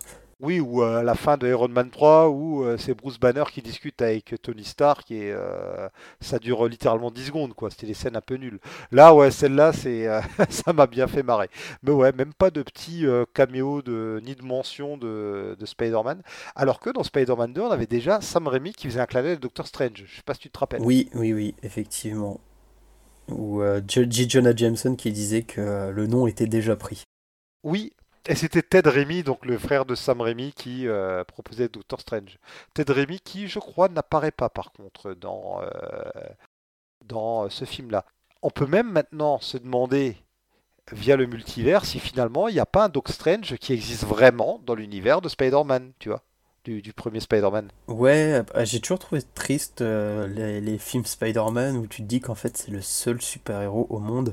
Genre les, les, les, les gens autour de lui qui ont des pouvoirs, bah ils deviennent automatiquement méchants quoi. Et, et même eux sont rares. C'était la réflexion qu'on avait eue euh, encore une fois sur le podcast euh, sur No Way Home, c'est qu'on découvre que ben, les deux Peter, Andrew Garfield et Tobey Maguire, euh, ce sont les seuls euh, super-héros de leur monde, et les seuls super-vilains qu'ils ont croisés, c'est ceux qu'on a vus dans les films. Ouais, Même Andrew Garfield, on nous tease qu'il y a un univers plus grand, sans doute et tout. Même lui, bah en fait, non. Ils se sont interdits totalement tout développement des personnages de leur univers, quoi. C'est un peu triste. Mais justement, est-ce que c'est pas pour probablement euh, relancer ensuite euh, les sagas pour un ultime film ou que sais-je Ah, peut-être. Un, un Spider-Verse, ou euh, peut-être ou peut-être que si on se dirige vraiment vers un Secret Wars, peut-être. hein. Ouais, non, mais je pense qu'on on les reverra forcément, mais c'est assez triste de se dire que ouais, le Spider-Man de Tobey Maguire, il a affronté ses plus grands ennemis en allez, quoi, 5 ans on va dire de sa vie, et ensuite pendant 10 ans il a affronté que des braqueurs. Oui. Ils, ils- ils le disent, ils savent pas ce que c'est les Avengers, euh, ils, Oui, ont, oui. ils ont pas l'air d'avoir jamais collaboré avec quelqu'un d'autre. C'est- quand même triste quoi, de se dire, Ouais. les, les mecs ils ont jamais eu. Genre, ça, pourrait, ça aurait pu être très cool de se dire, au moins il a un Doctor Strange avec qui prendre le thé, Ouais. discuter, euh, je sais pas. Ou de se dire que euh, les premiers films euh, Fox, Universal et tout, les Daredevil, les machins, en gros tous les films sauf les films X-Men, qu'ils se passent tous dans le même univers, tu vois, que par exemple le Spider-Man de Raimi. Ce qui devait être fait d'ailleurs. Ce qui aurait pu être fait, oui. euh, Je sais que dans le premier X-Men, il devait y avoir, euh, ou alors c'était Spider-Man, je sais plus. Non, c'est en fait alors dans le premier X-Men, il y a une scène coupée où il y a un mec, euh, un cascadeur ou un technicien déguisé en Spider-Man qui arrive à un moment. C'était pour la blague. Par contre, il y a une rumeur comme quoi Wolverine aurait dû apparaître dans Spider-Man 1, mais que visiblement il trouvait pas le costume et que c'est pour ça qu'il n'est pas apparu, ce qui est un peu une excuse foireuse. Et si tu lis la novélisation, alors je sais plus, euh, ça, euh, Claremont, Chris Claremont, hein, celui des X-Men, il a novélisé, je sais plus, Spider-Man 1 ou 2. Et euh, dans la novélisation, il est question des X-Men, je crois de Ant-Man aussi. Enfin, mais bon, les novélisations comptent pas vraiment. Il y a eu des voilà, il y a eu des rapprochements. la Fox à un moment a considéré faire un crossover Daredevil, Fantastic Four, X-Men. Il était question que les Fantastic Four apparaissent aussi dans Deadpool 2. Tu vois, il y a il y a eu des tentatives, mais qui ont toutes été avortées. Ouais, mais tu vois, à la limite, les X-Men, bon, c'est. C'est vraiment le cas Spider-Man, ça me rend triste, quoi. Mais parce qu'on est très attaché quand même à la première euh, trilogie, quoi. Hmm. Puis la deuxième trilogie, euh, même si on peut la trouver loupée, elle avait plein de promesses et euh, ça y est, c'est parti, on va avoir un univers partagé et non. Tout ça pour voilà Venom, Morbus et compagnie. Morbus que j'ai toujours pas vu et je crois qu'il est question de multivers dans la scène post-générique de Morbus. Enfin, je euh, vu que je me garde de tout spoiler sur Morbus pour quand même voir le film, je suis pas les vérifier. Ah bah, j'allais te, j'allais te la spoiler. Eh fais ne me la spoil pas s'il te plaît parce que parce je, que je ne l'ai pas vu, Alors, mais je sais ce qui s'y passe. Oui, alors je crois savoir ce qui s'y passe aussi, parce que je crois qu'on voit le personnage qui apparaît dans la bande-annonce, donc bon bref. Et D'ailleurs, en parlant de Morbius, je sais pas si on en avait parlé la dernière fois, je sais pas si la news était sortie, mais euh, suite à tous les mêmes euh, Morbius, Tu en as parlé eh ben, ils l'ont ressorti du coup au ciné et le film a fait un deuxième gros four. Oui, ça par contre, tu nous avais dit que le film allait ressortir, et ouais, il a fait un flop, enfin, c'est... je sais pas ce qu'il s'imaginait. hein. Alors, euh, petite confidence pour les auditeurs, j'essaie de convaincre Jonathan de faire une émission Morbius, il veut pas. pour son grand retour, il ne veut pas, donc euh, si vous voulez une émission Morbius, faites-nous savoir. Si une seule personne nous la réclame, je m'engage à la faire. Même si c'est dans un an, je m'en fous, on l'a fait. Bah allez, let's go. Et on se fait Venom euh, avec. Si une seule personne réclame Venom 2 Morbius, on le fait et Bomas qu'on t'oblige à revenir. Alors oui, mais je ne parlerai pas de Morbius. Non, bon alors, te- on n'oblige pas Bomasque à revenir, mais si une seule personne me dit faites Venom 2 et ou Morbus, on le fait. Bon, par contre, on met tous les films pourris en un, faut pas déconner. si vous êtes le plus grand fan de Morbius, vous êtes invité à l'émission. Mais il peut y avoir des fans de Morbus, hein, il y a des très bons comics Morbus. hein, euh. Ah bon? Il y a des comics Morbus de bonne qualité, hein, il y a eu des trucs sympas. hein. Ouais, non, non, on va arrêter de mentir. On va arrêter de mentir. C'est un personnage Joseph, Morbius. Mais non, il y a une intégrale qui est sortie là. en fait, le personnage en lui-même, euh, bon, on va pas encore faire une. euh, changeons de sujet. Voilà, changeons de sujet. On parlera de Morbus quand on fera l'émission, j'insiste sur le quand. Alors juste pour terminer, parce qu'on va aller vers la fin de l'émission, euh, on n'a pas dit que parmi les Illuminati, on a un Captain Marvel qui est Maria Rambeau.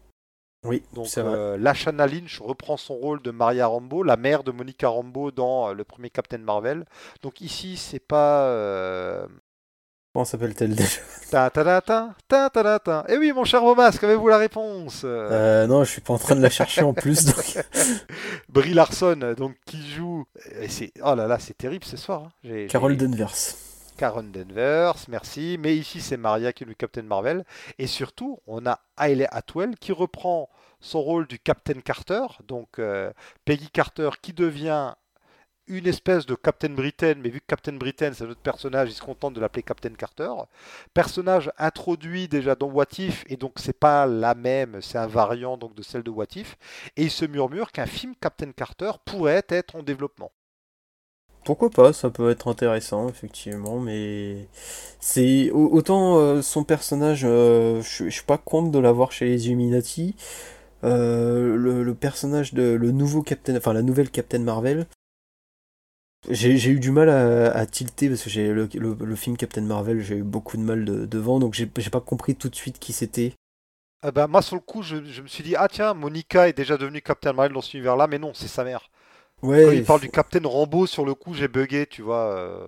et je, je pense qu'on aurait peut-être pu choisir un autre personnage tant qu'à faire, mais Ah bah, un autre gros loupé, alors on va passer sur les loupés. Euh, le multivers, c'est, je crois que je l'ai déjà dit, je l'ai peut-être déjà dit dans le podcast No Way Home, désolé de me répéter, hein, mais euh, c'est aussi avec le multivers l'occasion de rattraper euh, certaines choses. Par exemple, dans l'univers, euh, dans le MCU, bah, Marvel, c'est le Marvel en deux mots, le premier Captain Marvel iconique est devenu euh, une femme pour une raison que je comprends, hein, pour que euh, Carol Danvers ait une mentor euh, féminine. Mais donc on s'est privé de ce personnage-là. Un film du multivers, bah, ce serait l'occasion rêvée, soit d'introduire ce Marvel-là, soit Genisvel, soit Philavel, quoi. C'est vrai que ça aurait été l'occasion, bah, le Captain Marvel masculin, ça aurait été un super cadeau à côté de, de Mister Fantastic. Ça aurait même été plus énorme, je trouve, pour les fans des comics. Bon, après, le souci dans ce genre de, de truc, et c'est aussi pour ça qu'on est un peu déçu, c'est que il y avait tellement de possibilités, et on a, on a eu une poignée, on a, au moins on a eu euh, voilà, le professeur Xavier et euh, Mister Fantastic, et d'ailleurs, on n'en a pas trop parlé, t'en, as pensé quoi au final de leurs prestations et de leur... euh, Et ben, leur j'allais y venir. Ouais, ben parfait. Charles Xavier, il fait pas grand chose, mais c'est Patrick Stewart, on s'en fout. hein. Pour reprendre l'expression consacrée, il irait l'annuaire que je serais content qu'il soit là. hein. Il est un peu fatigué, plus, mais... il- Un peu il fatigué, il est temps, voilà, il est temps de prendre sa retraite. En plus, il arrive, il y a la petite note musicale du dessin animé des années 90. Ça m'a fait bizarre. Dommage qu'on n'entend pas plus d'ailleurs euh, ce thème hein, des, des années 90, j'aurais aimé qu'on l'entende un peu plus. Donc Patrick Stewart, ben voilà. hein, euh, Dommage quand même qu'il n'y ait pas un ou deux mutants en plus. Clairement, euh, même si c'est juste de la figuration, je trouve ça dommage. hein. Parce qu'au final, le mot mutant n'est même... Si, le... non, le mot mutant n'est pas mentionné, on dit juste que c'est le plus grand télépathe du monde. Alors je précise que j'ai vu le film en VF. hein. Alors apparemment il devait y avoir une scène, je sais pas si c'est vrai ou non, mais il devait y avoir une scène avec euh, Magneto, mais joué Ah ouais. peut-être par euh, du coup euh, Michael Fassbender, je suis pas sûr. Ah, histoire, de... histoire de vraiment foutre le bordel dans la tête des gens. C'est ça, mais je crois. Alors je sais pas s'il devait faire partie des Illuminati, mais il devait préciser qu'en fait, bah, cette Vanda était euh, bah, sa fille, tout simplement. Ah ouais. Mais vu que dans les comics, ils ont tout fait pour que ce soit plus la fille de Magneto, Ce qui est une erreur, et je pense qu'ils vont, ils vont rétablir ça prochainement parce que. ça c'est mon, mon intime conviction, dans les films, ils vont avoir envie d'en faire la fille de Magneto et ils vont rétablir... euh, Enfin, c'est... De toute façon, les origines de Pietro et Wanda, c'est... Il y aurait de quoi écrire un livre dessus, hein. C'est un bordel dès le début. hein. En fait, euh, c'est... D'ailleurs, le fait que ce soit pas vraiment des mutants, ben, c'est basé sur des indices des Avengers de Roy Thomas où ils vont en Wundagore pour aller dans une machine pour régénérer leur pouvoir. Donc en fait, c'est un bordel depuis toujours leurs origines. Mais les mutants, c'est un bazar. Hein. Si vous lisez les premiers X-Men, il n'est pas encore question de gène X, hein, il est question de radiation et tout. Euh, L'univers Marvel, au début, euh, c'est ils sont en constante réécriture, ce qui est normal hein, pour un début d'univers. Oui, c'est ça, ils te disent euh, Ah oui, mais en fait, euh, si t'as des pouvoirs fauves, c'est parce que tes parents ils bossent dans une usine euh, Voilà. qui manipule tout ça, et tu te dis euh, Ok, Tout comme Xavier, tout comme Sunfire, il a ses pouvoirs de la bombe d'Hiroshima, enfin voilà. c'est ça. ce qui est un peu repris dans X-Men First Class d'ailleurs, hein, finalement. Donc la boucle était bouclée. Oui, c'est dommage de pas avoir plus de mutants.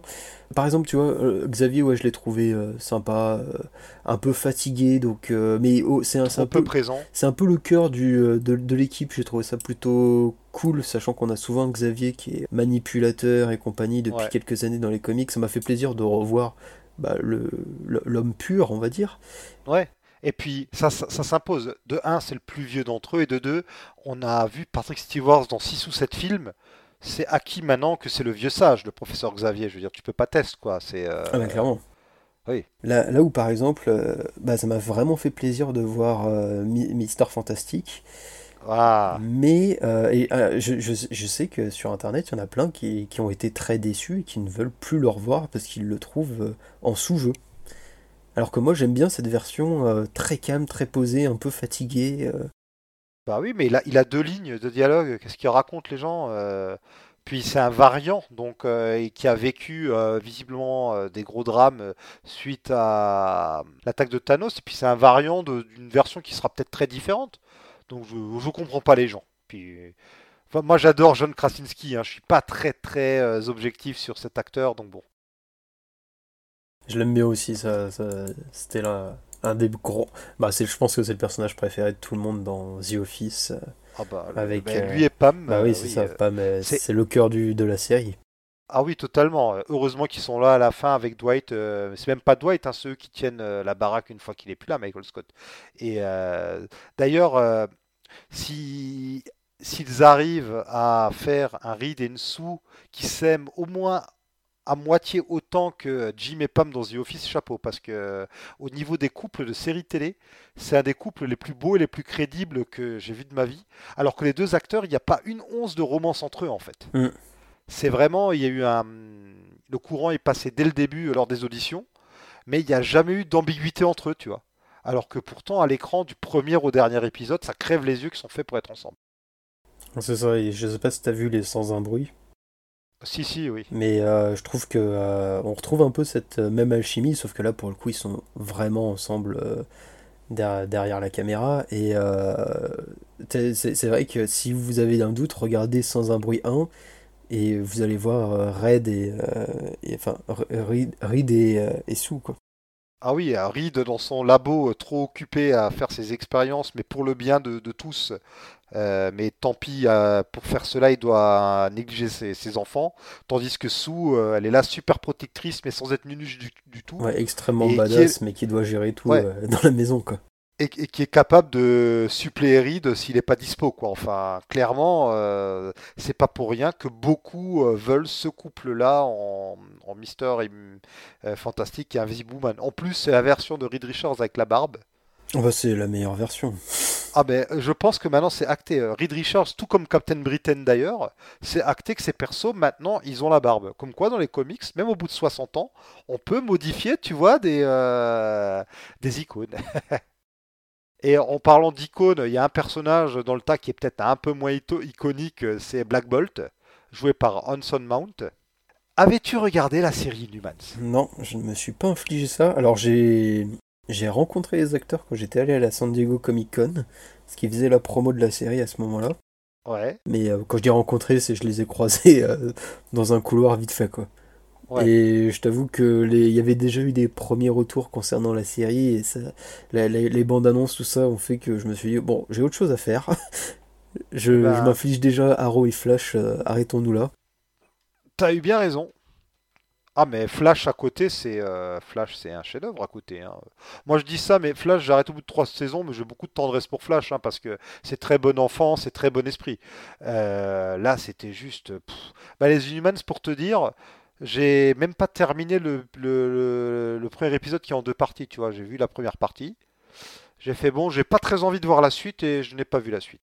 Bah, c'est cool de le ramener mais Ouais, c'est Hanson Mount qui en ce moment est dans Star Trek Strange World et je ne savais pas que c'était lui, je ne l'ai même pas reconnu, tu vois. ah mais oui maintenant que tu le dis.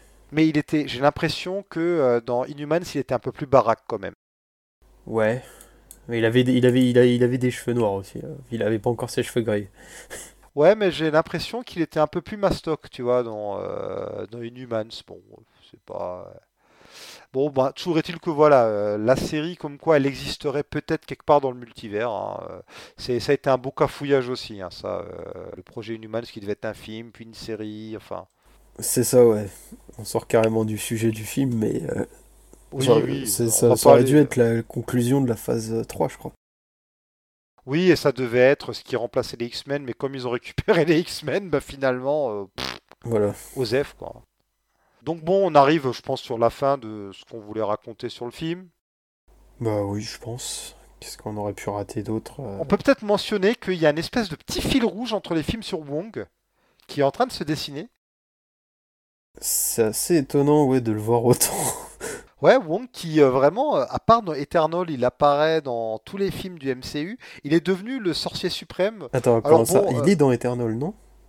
Non, il est pas dans Eternal, ouais, t'as Non, il est à la dans fin de- Shang-Chi, il est dans... Il est dans Shang-Chi, ouais. Ouais, effectivement. Il, a, il est au début et à la fin de Shang-Chi, ouais. Et, euh, et donc c'est devenu le sorcier suprême. Bon, euh, alors on comprend pas trop comment ça se transmet, hein, ce titre de sorcier suprême. Euh, Strange n'aurait n'aurait-il pas dû le récupérer? Enfin, il y, a- il y a des petits trucs. Tu parlais d'ailleurs de la puissance de Strange. Elle est un peu à géométrie variable suivant les films aussi, hein, clairement. euh. Oui, c'est... Bah après, pour le coup, ils affrontent euh, une sorcière, donc peut-être que certaines techniques ne fonctionnent plus, on va dire. Peut-être, ouais. C'est- ouais. Et puis il a plus la pierre du temps, mais après pour euh, le titre de sorcier suprême, je crois que c'est tout simplement une question de il a été euh, il a disparu pendant 5 ans, donc comme c'est lui qui a repris le relais, euh, bah, tu vas pas arri- arriver et dire bon euh, excuse-moi j'ai été sorcier suprême pendant 2 semaines, toi 5 ans, euh, bah tu me rends quand même mon boulot quoi. Oui, surtout que c'était un peu illogique que Strange devienne sorcier suprême dans le premier film. parce que, Oui. euh, Certes, il maîtrisait la pierre du temps, mais à part ça, euh, il était pas forcément plus puissant qu'un autre. Et il était moins niveau sage connaissance, et- il est nul. Oui, il était plus récent, donc c'est un peu bizarre. ouais. Ouais. Il y a le côté, oui, d'ailleurs, le côté un peu lourdin de l'humour MCU, genre, il est même pas au courant que le livre des Vishanti. Putain, même pas mentionné qu'il y a le livre des Vishanti. Enfin, il est pas au courant de choses qu'on révèle d'emblée à des sorciers suprêmes. C'est l'humour un peu lourd du MCU. Euh, d'ailleurs, c'est bizarre, mais vu qu'il n'y a plus la pierre du temps dans l'œil d'Aga- d'Agamotto, il y a quoi maintenant dans l'œil d'Agamotto Il n'y a plus rien dedans, tu vois? Ouais, je sais pas, des M&M's euh, quand, Ouais, il, quand il a faim, tu vois. Ouais, je sais pas, il l'utilise encore alors qu'il n'y a plus rien dedans. Bon, c'est. Ah, il l'utilise dans le film. Bah, je sais pas, ouais, et à un moment donné, j'ai l'impression que, euh, bon, bref, c'est, ouais. Alors, euh, tiens, juste pour vraiment conclure, euh, niveau comics Doctor Strange, tu... quel est ton rapport aux comics Doctor Strange? Bah, j'en ai pas lu énormément. J'avais acheté la, la- une intégrale, là, je crois, la, la première intégrale de Steve Ditko. Je l'ai toujours pas lu, elle est encore emballée.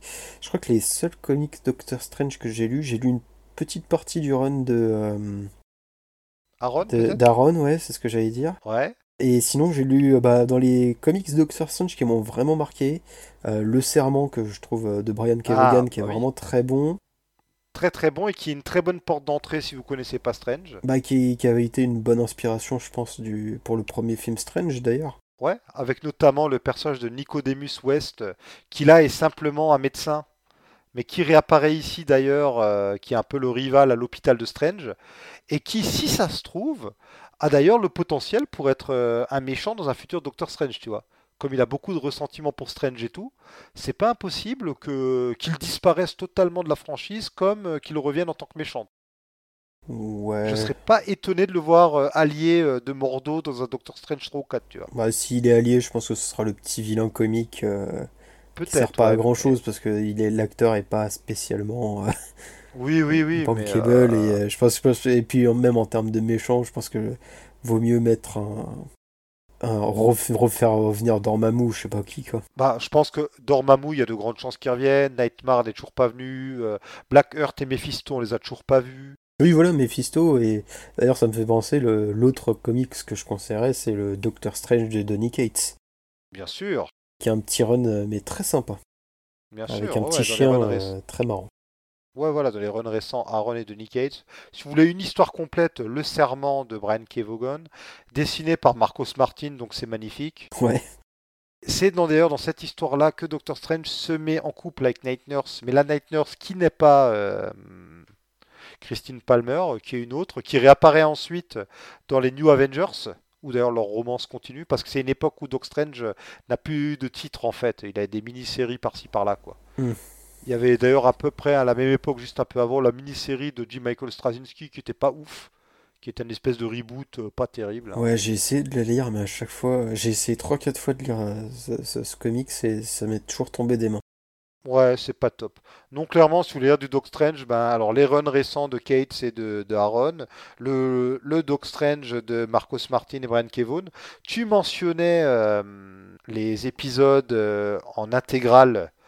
Tu étais sur Steve Ditko, c'est cela que tu... Je crois que c'est cela que j'ai. Je, je peux pas vérifier là tout de suite, mais Les intégrales super psychédéliques, alors que Steve Ditko, c'est un mec qui déteste les hippies et euh, qui est euh, fan de Ayn Rand. Enfin, euh, c'est très très drôle de voir un type qui a dessiné une œuvre qui va un peu à l'encontre euh, de ses principes. Enfin, ouais. c'est très rigolo. hein. Il y a, sinon, il y a aussi le run de Engelhardt qui doit dater des années fin 60 Ah, ou, soit, attends. ou début milieu 70. J'ai un doute maintenant. C'est peut-être celui-là que j'ai, pardon. J'ai eu un doute si tu avais dit Engelhardt ou Ditko en fait. Donc, Non, non, oui, j'avais dit Ditko, mais je crois qu'en fait c'est Engelhardt que j'ai. Je crois qu'on est en plein dedans dans les intégrales de Panini. hein. Ouais, je l'ai jamais ouverte l'intégrale, donc au final je peux pas te. J'ai pas, j'ai pas regardé l'année en plus. euh, euh, D'accord. Donc euh, voilà, il y a voilà, dans, si vous voulez du Doc Strange classique, hein, il y a cette époque-là. Sinon, il y a les Defenders hein, où il apparaît dedans, évidemment. Ouais, et je repense à un titre que j'avais beaucoup aimé, c'est un one-shot. C'est, je sais Ouais. pas si tu l'as lu. alors je sais plus qui a dessiné ça, mais c'est Doctor Strange et Doctor Doom. Alors, dans les années 80 peut-être, Ouais, il y a eu, oui, euh, c'est pas Tourment, un truc comme ça, non. bah c'est un tournoi en fait euh, entre. Non, Tourment, pardon, le, le titre. Je confonds peut-être avec autre chose. Hein, Oui, oui, euh, non, mais je crois, je crois que c'est ça. Et c'est en gros, c'est Doctor Strange qui se retrouve avec euh, plusieurs sorciers du monde entier. Euh, bah, ils, se, ils se retrouvent un peu, ils sont un peu forcés à faire un tournoi de sorciers. Et donc, euh, Ouais. il y a Doctor Doom dans la boucle et euh, tu vois un peu leur interaction. C'est assez fascinant. C'est Triumph and Torment en anglais, et je crois que c'est ressorti chez Panini il y a quelques années, non?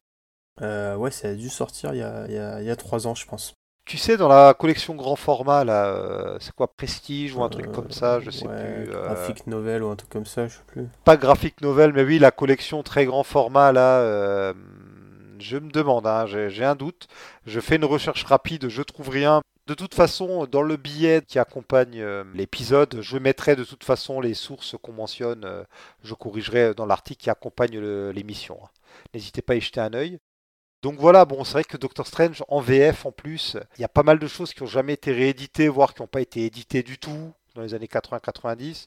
On notera dans le film qu'il y a le personnage de Rintra qui apparaît, c'est l'espèce de minotaure euh, vert, Oui, c'est vrai. Personnage des années 80 euh, sous-exploité. euh, ça c'est vraiment pour le clin d'œil pour les fans. Et donc, pour vraiment, mais alors là, on va vraiment terminer le podcast, mais il faut parler de la scène finale et de la scène post-générique.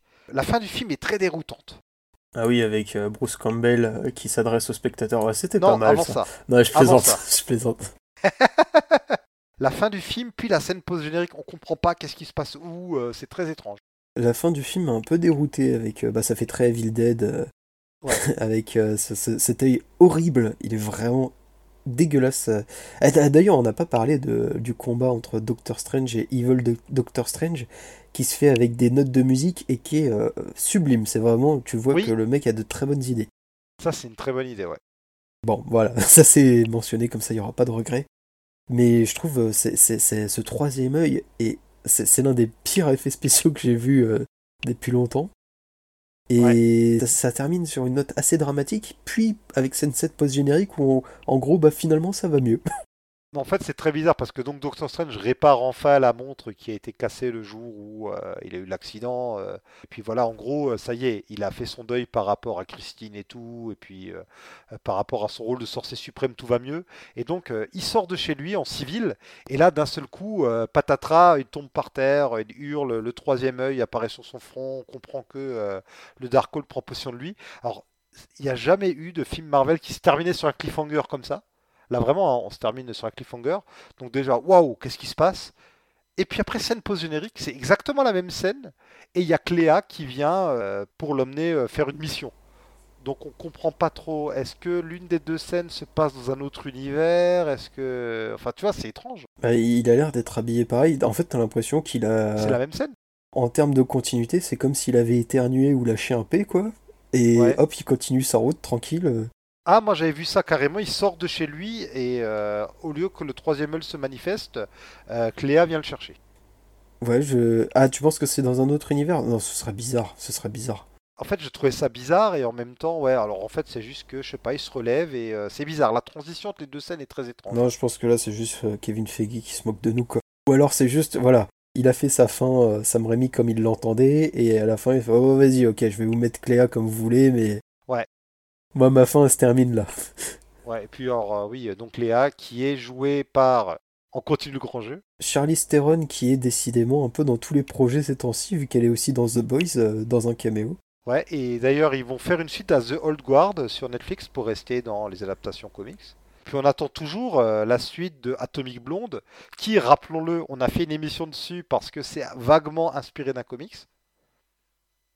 Ok. Et là, je t'apprends quelque chose. Non, je savais pas du tout. Je... Pour moi, c'était juste, euh, on va faire un, un John Wick euh, féminin.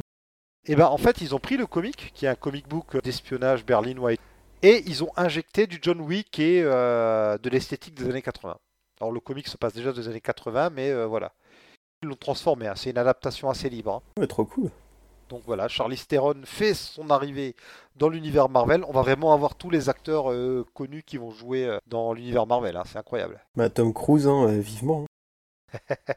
Ouais, Kenny Reeves, il n'y a pas eu une rumeur comme quoi Kenny Reeves va rejoindre le MCU là? Alors, je suis un peu dégoûté pour ça parce que j'avais fait toute une vidéo il y a quelques années pour parce que j'adore Keanu et je voulais qu'il je, je listais un peu la, la- la liste des personnages qu'il pourrait incarner et Ouais. euh, d'année en année je, je vois les noms des personnages qui disparaissent petit à petit. euh. Je, je voulais le voir en, en- par exemple en Namor ou en Craven et maintenant bah je sais que c'est- pas ça quoi. Ouais, ouais, certains voudraient le voir en Wolverine, ce sera pas ça non plus, enfin... Non, mais j'aurais bien aimé le voir, par exemple. Je- ah, tu vois, tu vois, par exemple, dans la liste, j'avais mis Guardian d'Alpha Flight. Ah Mais je suis sûr que finalement, il va jouer un truc genre euh, Cosmo de, euh, des Guardians, enfin des, des Gardiens de la Galaxie, quoi. Ah, Cosmo, personnage qui apparaît mais qu'on n'entend pas dans les gardiens, malheureusement. Bah J'adore ouais. Cosmo, en fait, donc... euh, et, bah, au niveau, quand même, hein, des personnages, enfin, des acteurs qui pourraient rentrer dans le MCU, il y a quand même cette euh, news un peu what the fuck, comme quoi Henry Cavill pourrait jouer euh, Captain Britain. Ah, ouais, ouais, bah écoute, après tout, on a, on a bien Christian Bale, euh, Christian Bale qui joue Gore, donc manque plus que Ben Affleck maintenant. Henry Cavill aurait la gueule de l'emploi pour Captain Britain, hein, donc pourquoi pas. Ouais, pour un film comme ça, parce que je, après Captain Britain, je le vois pas non plus euh, au centre de l'univers Marvel, mais Non, mais ça peut être, ça peut être un clin d'œil sympa. on a bien euh, des films Captain Marvel, des films Doc Strange, enfin, au point où on en est... euh, Non, ou en Superion, je sais pas quoi. En Hyperion, tu veux dire? Oui, pardon, en, en Hyperion. Ah là, le foutage de gueule serait. euh, Ah bah purée, voilà une idée dans Doctor Strange là. Ils auraient dû mettre, à un moment donné, ils auraient dû les faire aller dans. Bah oui, Dans dans, l'univers, l'univers voilà. d'ici, quoi. Bah oui, non, mais clairement, ou America Chavez, elle aurait pu venir, vu qu'elle vient d'un univers utopique. Elle vient du. Donc, euh, ça aurait été pas mal. Alors, juste, euh, j'ai retrouvé hein, le Doctor Strange et Doctor Doom, Triomphe et Tourment, de Roger Stern, et dessiné par euh, Mike Mignola. Ah, voilà, c'est ça. Voilà, et c'était sorti chez Panini, enfin ressorti chez Panini en 2016, parce que c'était déjà sorti chez Lug ou chez Semic en récit complet il y a très longtemps. Bon, par contre, c'est épuisé, hein, ça ne se trouve que à prix euh, pas possible, euh, du moins pour l'édition Panini. Bon, si la VO ne vous rebute pas, vous pouvez vous tourner vers ça. Bien, je pense que euh, on peut s'arrêter là. Je sais pas finalement combien de temps d'émission on a fait. Ça m'annonce 1h40, mais avec les coupes et tout, on sera peut-être vers 1h30. Eh ben écoute, Ou vers c'est- 1h35. finalement ce sera bien plus court que Batman. On rappelle qu'à la base on voulait faire une émission genre d'une heure, une heure et demie sur Batman et Doctor Strange 2. Oui, on était parti sur 2h, 2h30 en tout. On se disait, allez, 1h, 1h30 Batman, 1h Doctor Strange. Et au final, C'est pas grave. Il y a, y a Ça, cause pas de faire clic chez toi, là, c'est quoi? de quoi? De clic Tu joues avec quelque chose depuis avant? J'entends des clics. euh, Ah non, je suis désolé, je sais pas. D'accord, bon, c'est pas grave. Je me suis déplacé, c'est peut-être pour ça. Ok, pas de souci. Bon, je te demande pas une petite reco parce que finalement on l'a déjà fait hein, euh, avec euh, les comics Doctor Strange qu'on recommande. Il y a un dessin animé Doctor Strange, je sais pas si tu l'as vu, qui date d'une dizaine d'années, qui était sorti euh, en même temps que un dessin animé Iron Man et un dessin animé Ultimate Avengers. Je sais pas si ça te parle.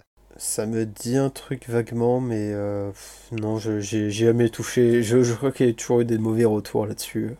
C'était un film un peu bateau sur les origines de Doctor Strange face à Mordo et tout.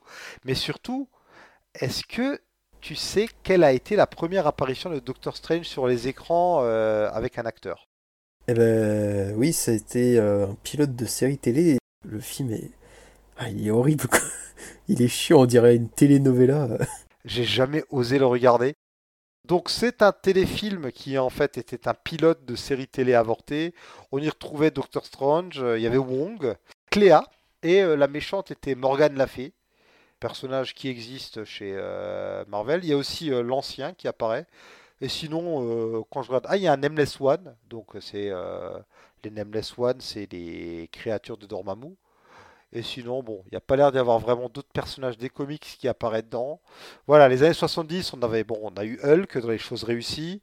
On a eu Spider-Man, la série télé Spider-Man dans les choses moyennes. Et euh, on a eu euh, ce truc sur Doctor Strange. euh, Ouais.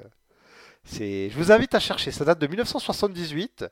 C'est avec Peter Houten dans le rôle titre. Je ne connais pas Peter Houten. hein, Bah, ils ont tous de très belles moustaches. Mais il faut, faut, faut s'accrocher un peu parce que c'est moustache le film. hein. J'ai envie Et- de le regarder maintenant, mais euh, J'ai cru au début que c'était un film porno des années 70, tellement. euh, est-ce que la musique allait avec? Bah, je te laisserai découvrir ça par toi-même. C'est, euh, je, je crois que le thème revient constamment et c'est, euh, c'est typiquement le genre de thème que tu imagines dans les années 70 pour illustrer un truc un peu fantastique. Du synthé euh, bien, bien lourd. D'ailleurs, dans Doctor Strange, là je suis content, on réentend un petit peu le super thème qui avait été fait pour Doctor Strange dans le premier film. Euh, bah, tu vois, je- j'en ai aucun souvenir parce que le souci, c'est hormis la musique de, des X-Men, là, euh, les films Marvel sont pas spécialement euh, bons pour tout ce qui est musique. Ah, le, problème des films Marvel, c'est ce que je dis à chaque fois, j'en ai même parlé avec toi la dernière fois quand on parlait des musiques de The Batman, c'est que quand ils ont un bon thème, ils sont pas capables de le garder d'un film à l'autre et ils changent tout le temps euh, les personnes en charge des musiques. Donc euh, forcément, euh, ils ont du mal à pérenniser les thèmes. Il y a guère que le thème d'Avengers qu'ils ont pérennisé, quoi. hein. C'est vraiment le seul. Parce que là, je regarde, hein, je regarde rapidement euh, dans le dans le MCU qui c'est qui a fait euh, euh, la musique du premier. Alors là, dans le deuxième, c'est Danny Elfman, donc qui avait déjà travaillé avec Sam Raimi sur les Spider-Man, qui est là pour la musique. C'est compliqué, ça en dit peut-être long sur so- son implication sur le projet ou sa, sa carrière aujourd'hui parce que c'est pas du tout marquant. Ça se ressent pas. Et donc c'était Michael Giacchino qui est tout le temps présent partout en ce moment, qui a notamment été présent bah, sur les Spider-Man euh, de, euh, fait par Marvel Studios et Sony ensemble, qui euh, avait réalisé la musique du premier Doctor Strange. Avec euh, ce thème que j'aime bien, qu'on réentend dans Infinite Wars, je crois. Enfin, Oui, qui est peut-être l'un des meilleurs thèmes avec celui des Gardiens et ce- surtout celui Voilà, d'Avengers, mais le Oui. souci c'est... Ouais, Captain America aussi. oui, qui sont les seuls thèmes qui reviennent d'un film à l'autre, en fait, à peu près, tu vois. C'est ça, parce que le reste, euh, tu vois, je- tu me donnes, euh, tu me dis euh, quel est le thème de, je sais pas moi, Captain Marvel, Black Widow, Oui, c'est. Bah, Iron... aucune idée. Iron Man, je trouve qu'il avait un thème sympa sur le premier et un thème sympa sur le troisième. Ils ont gardé aucun des deux, tu vois. C'est vraiment dommage. C'est ouais, c'est bon. Sinon, ouais, au niveau des bonnes bandes son, j'aime beaucoup la bande son de Winter Soldier. Et puis même celle de Captain America 1, euh, elle est pas mal du tout. Elle colle bien au film. Ouais, c'est... après pour le coup avec Captain America, euh, c'est, c'est, je pense, enfin, peut-être un peu, c'est peut-être un peu, un peu facile de dire ça, pour- pour- mais c'est, peut-être plus simple, on va dire, de faire des musiques pour euh, un film de, de propagande euh, de la Seconde Guerre mondiale et tout ça. Ouais, c'est, tu joues sur Oui. les clichés, quoi, je veux dire. bien sûr, oui. Le savais-tu? Il y avait eu un film non officiel sur Doctor Strange, sorti en 92, qui s'appelle Docteur Morbide. Alors, pas du tout. Voilà, c'est visiblement, c'est euh, c'est un espèce de. euh, alors visiblement, ça devait être un film Doctor Strange, mais ils n'ont pas eu ou ils ont perdu la licence, donc c'est devenu Docteur Morbide. Je t'invite à voir ça. C'est le personnage a un look qui ressemble à Doctor Strange, donc bon, c'est euh, voilà, c'est dans les petites curiosités, ça a l'air tout aussi nanardesque, si ce n'est plus que euh, le Doctor Strange euh, des années 70. Alors pas Docteur Morbide, Docteur Mordrid. Donc voilà, il joue sur Mordred, euh, voilà. Euh, bah tu vois, je l'ai, je l'ai tapé sur Google et ça me donne Docteur Mordrid euh, qui, qui bosse euh, à Paris et c'est tout. Ah, ah, bon, c'est pas le même. Allez, sur ce, on vous dit à très bientôt, hein, chers auditeurs. On espère que vous avez aimé cette, émission. N'hésitez pas à nous donner votre impression sur le film dans les commentaires. N'hésitez pas à demander à Jonath de faire une émission sur Venom 2 et Morbus aussi, ça lui fera plaisir. Euh, Beau masque, ça a été un plaisir encore une fois de te retrouver. J'espère qu'on aura de nouveau l'occasion, euh, dans, qui sait, dans les prochains mois peut-être, euh, de faire une émission ensemble. Oui, que ce soit sur une adaptation, bah là il y aura Thor et Black Adam qui sortent euh, cet été, mais après on peut pour d'autres euh, d'autres émissions peut-être. Ouais. Bien Ouais, ça- sûr, c'est hein. un plaisir. tout doucement, on essaie de reprendre euh, le rythme sur euh, Comics Office. On a euh, l'une ou l'autre émission de programmer, mais je n'en dis pas plus tant que rien n'est enregistré, hein, euh, tant que rien n'est gravé. Évitons de trop s'avancer.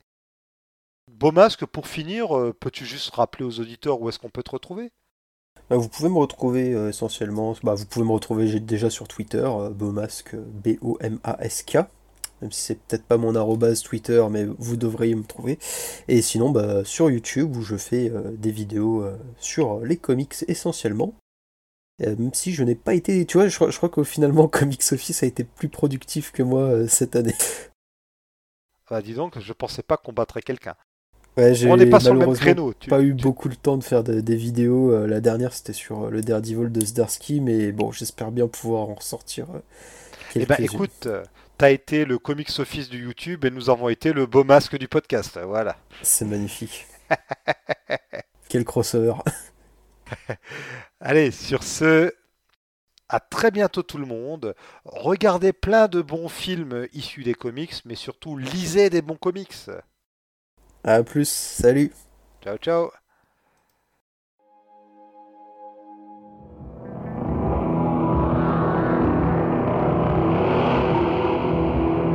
Find your enemy under the ancient symbol of light. The time now comes when he must pass on the powers entrusted to him. Who is to be the successor? Look for the ring. The Enchantress, Queen of the Sorcerers, the Dark Queen. We have three days to prepare the initiation. Find Stephen Strange. You cannot stop me now. I have cast you out before. You shall not pass by me, Morgan. You forced the choice, old man. Now it begins. Do you believe in evil, Doctor? No. It won't make our work any easier. What are these powers at your command? The ability to take the fundamental forces of the universe and direct them, control them with the will. Now what? I'm going to send you on a journey into the astral planes, which are other dimensions of manifestation existing within and beyond the material plane. When does it begin? Now.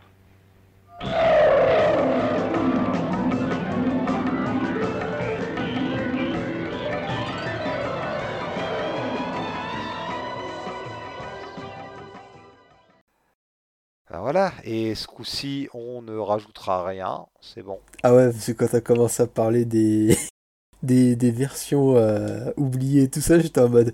Mais il y a 10 minutes, tu disais que c'était terminé. je suis désolé, je... en fait, quand j'ai vu qu'il y avait les deux nanars, euh, je voulais en parler du Doctrine des années 70, puis je vois le nanar, je me dis, oh, faut le mentionner.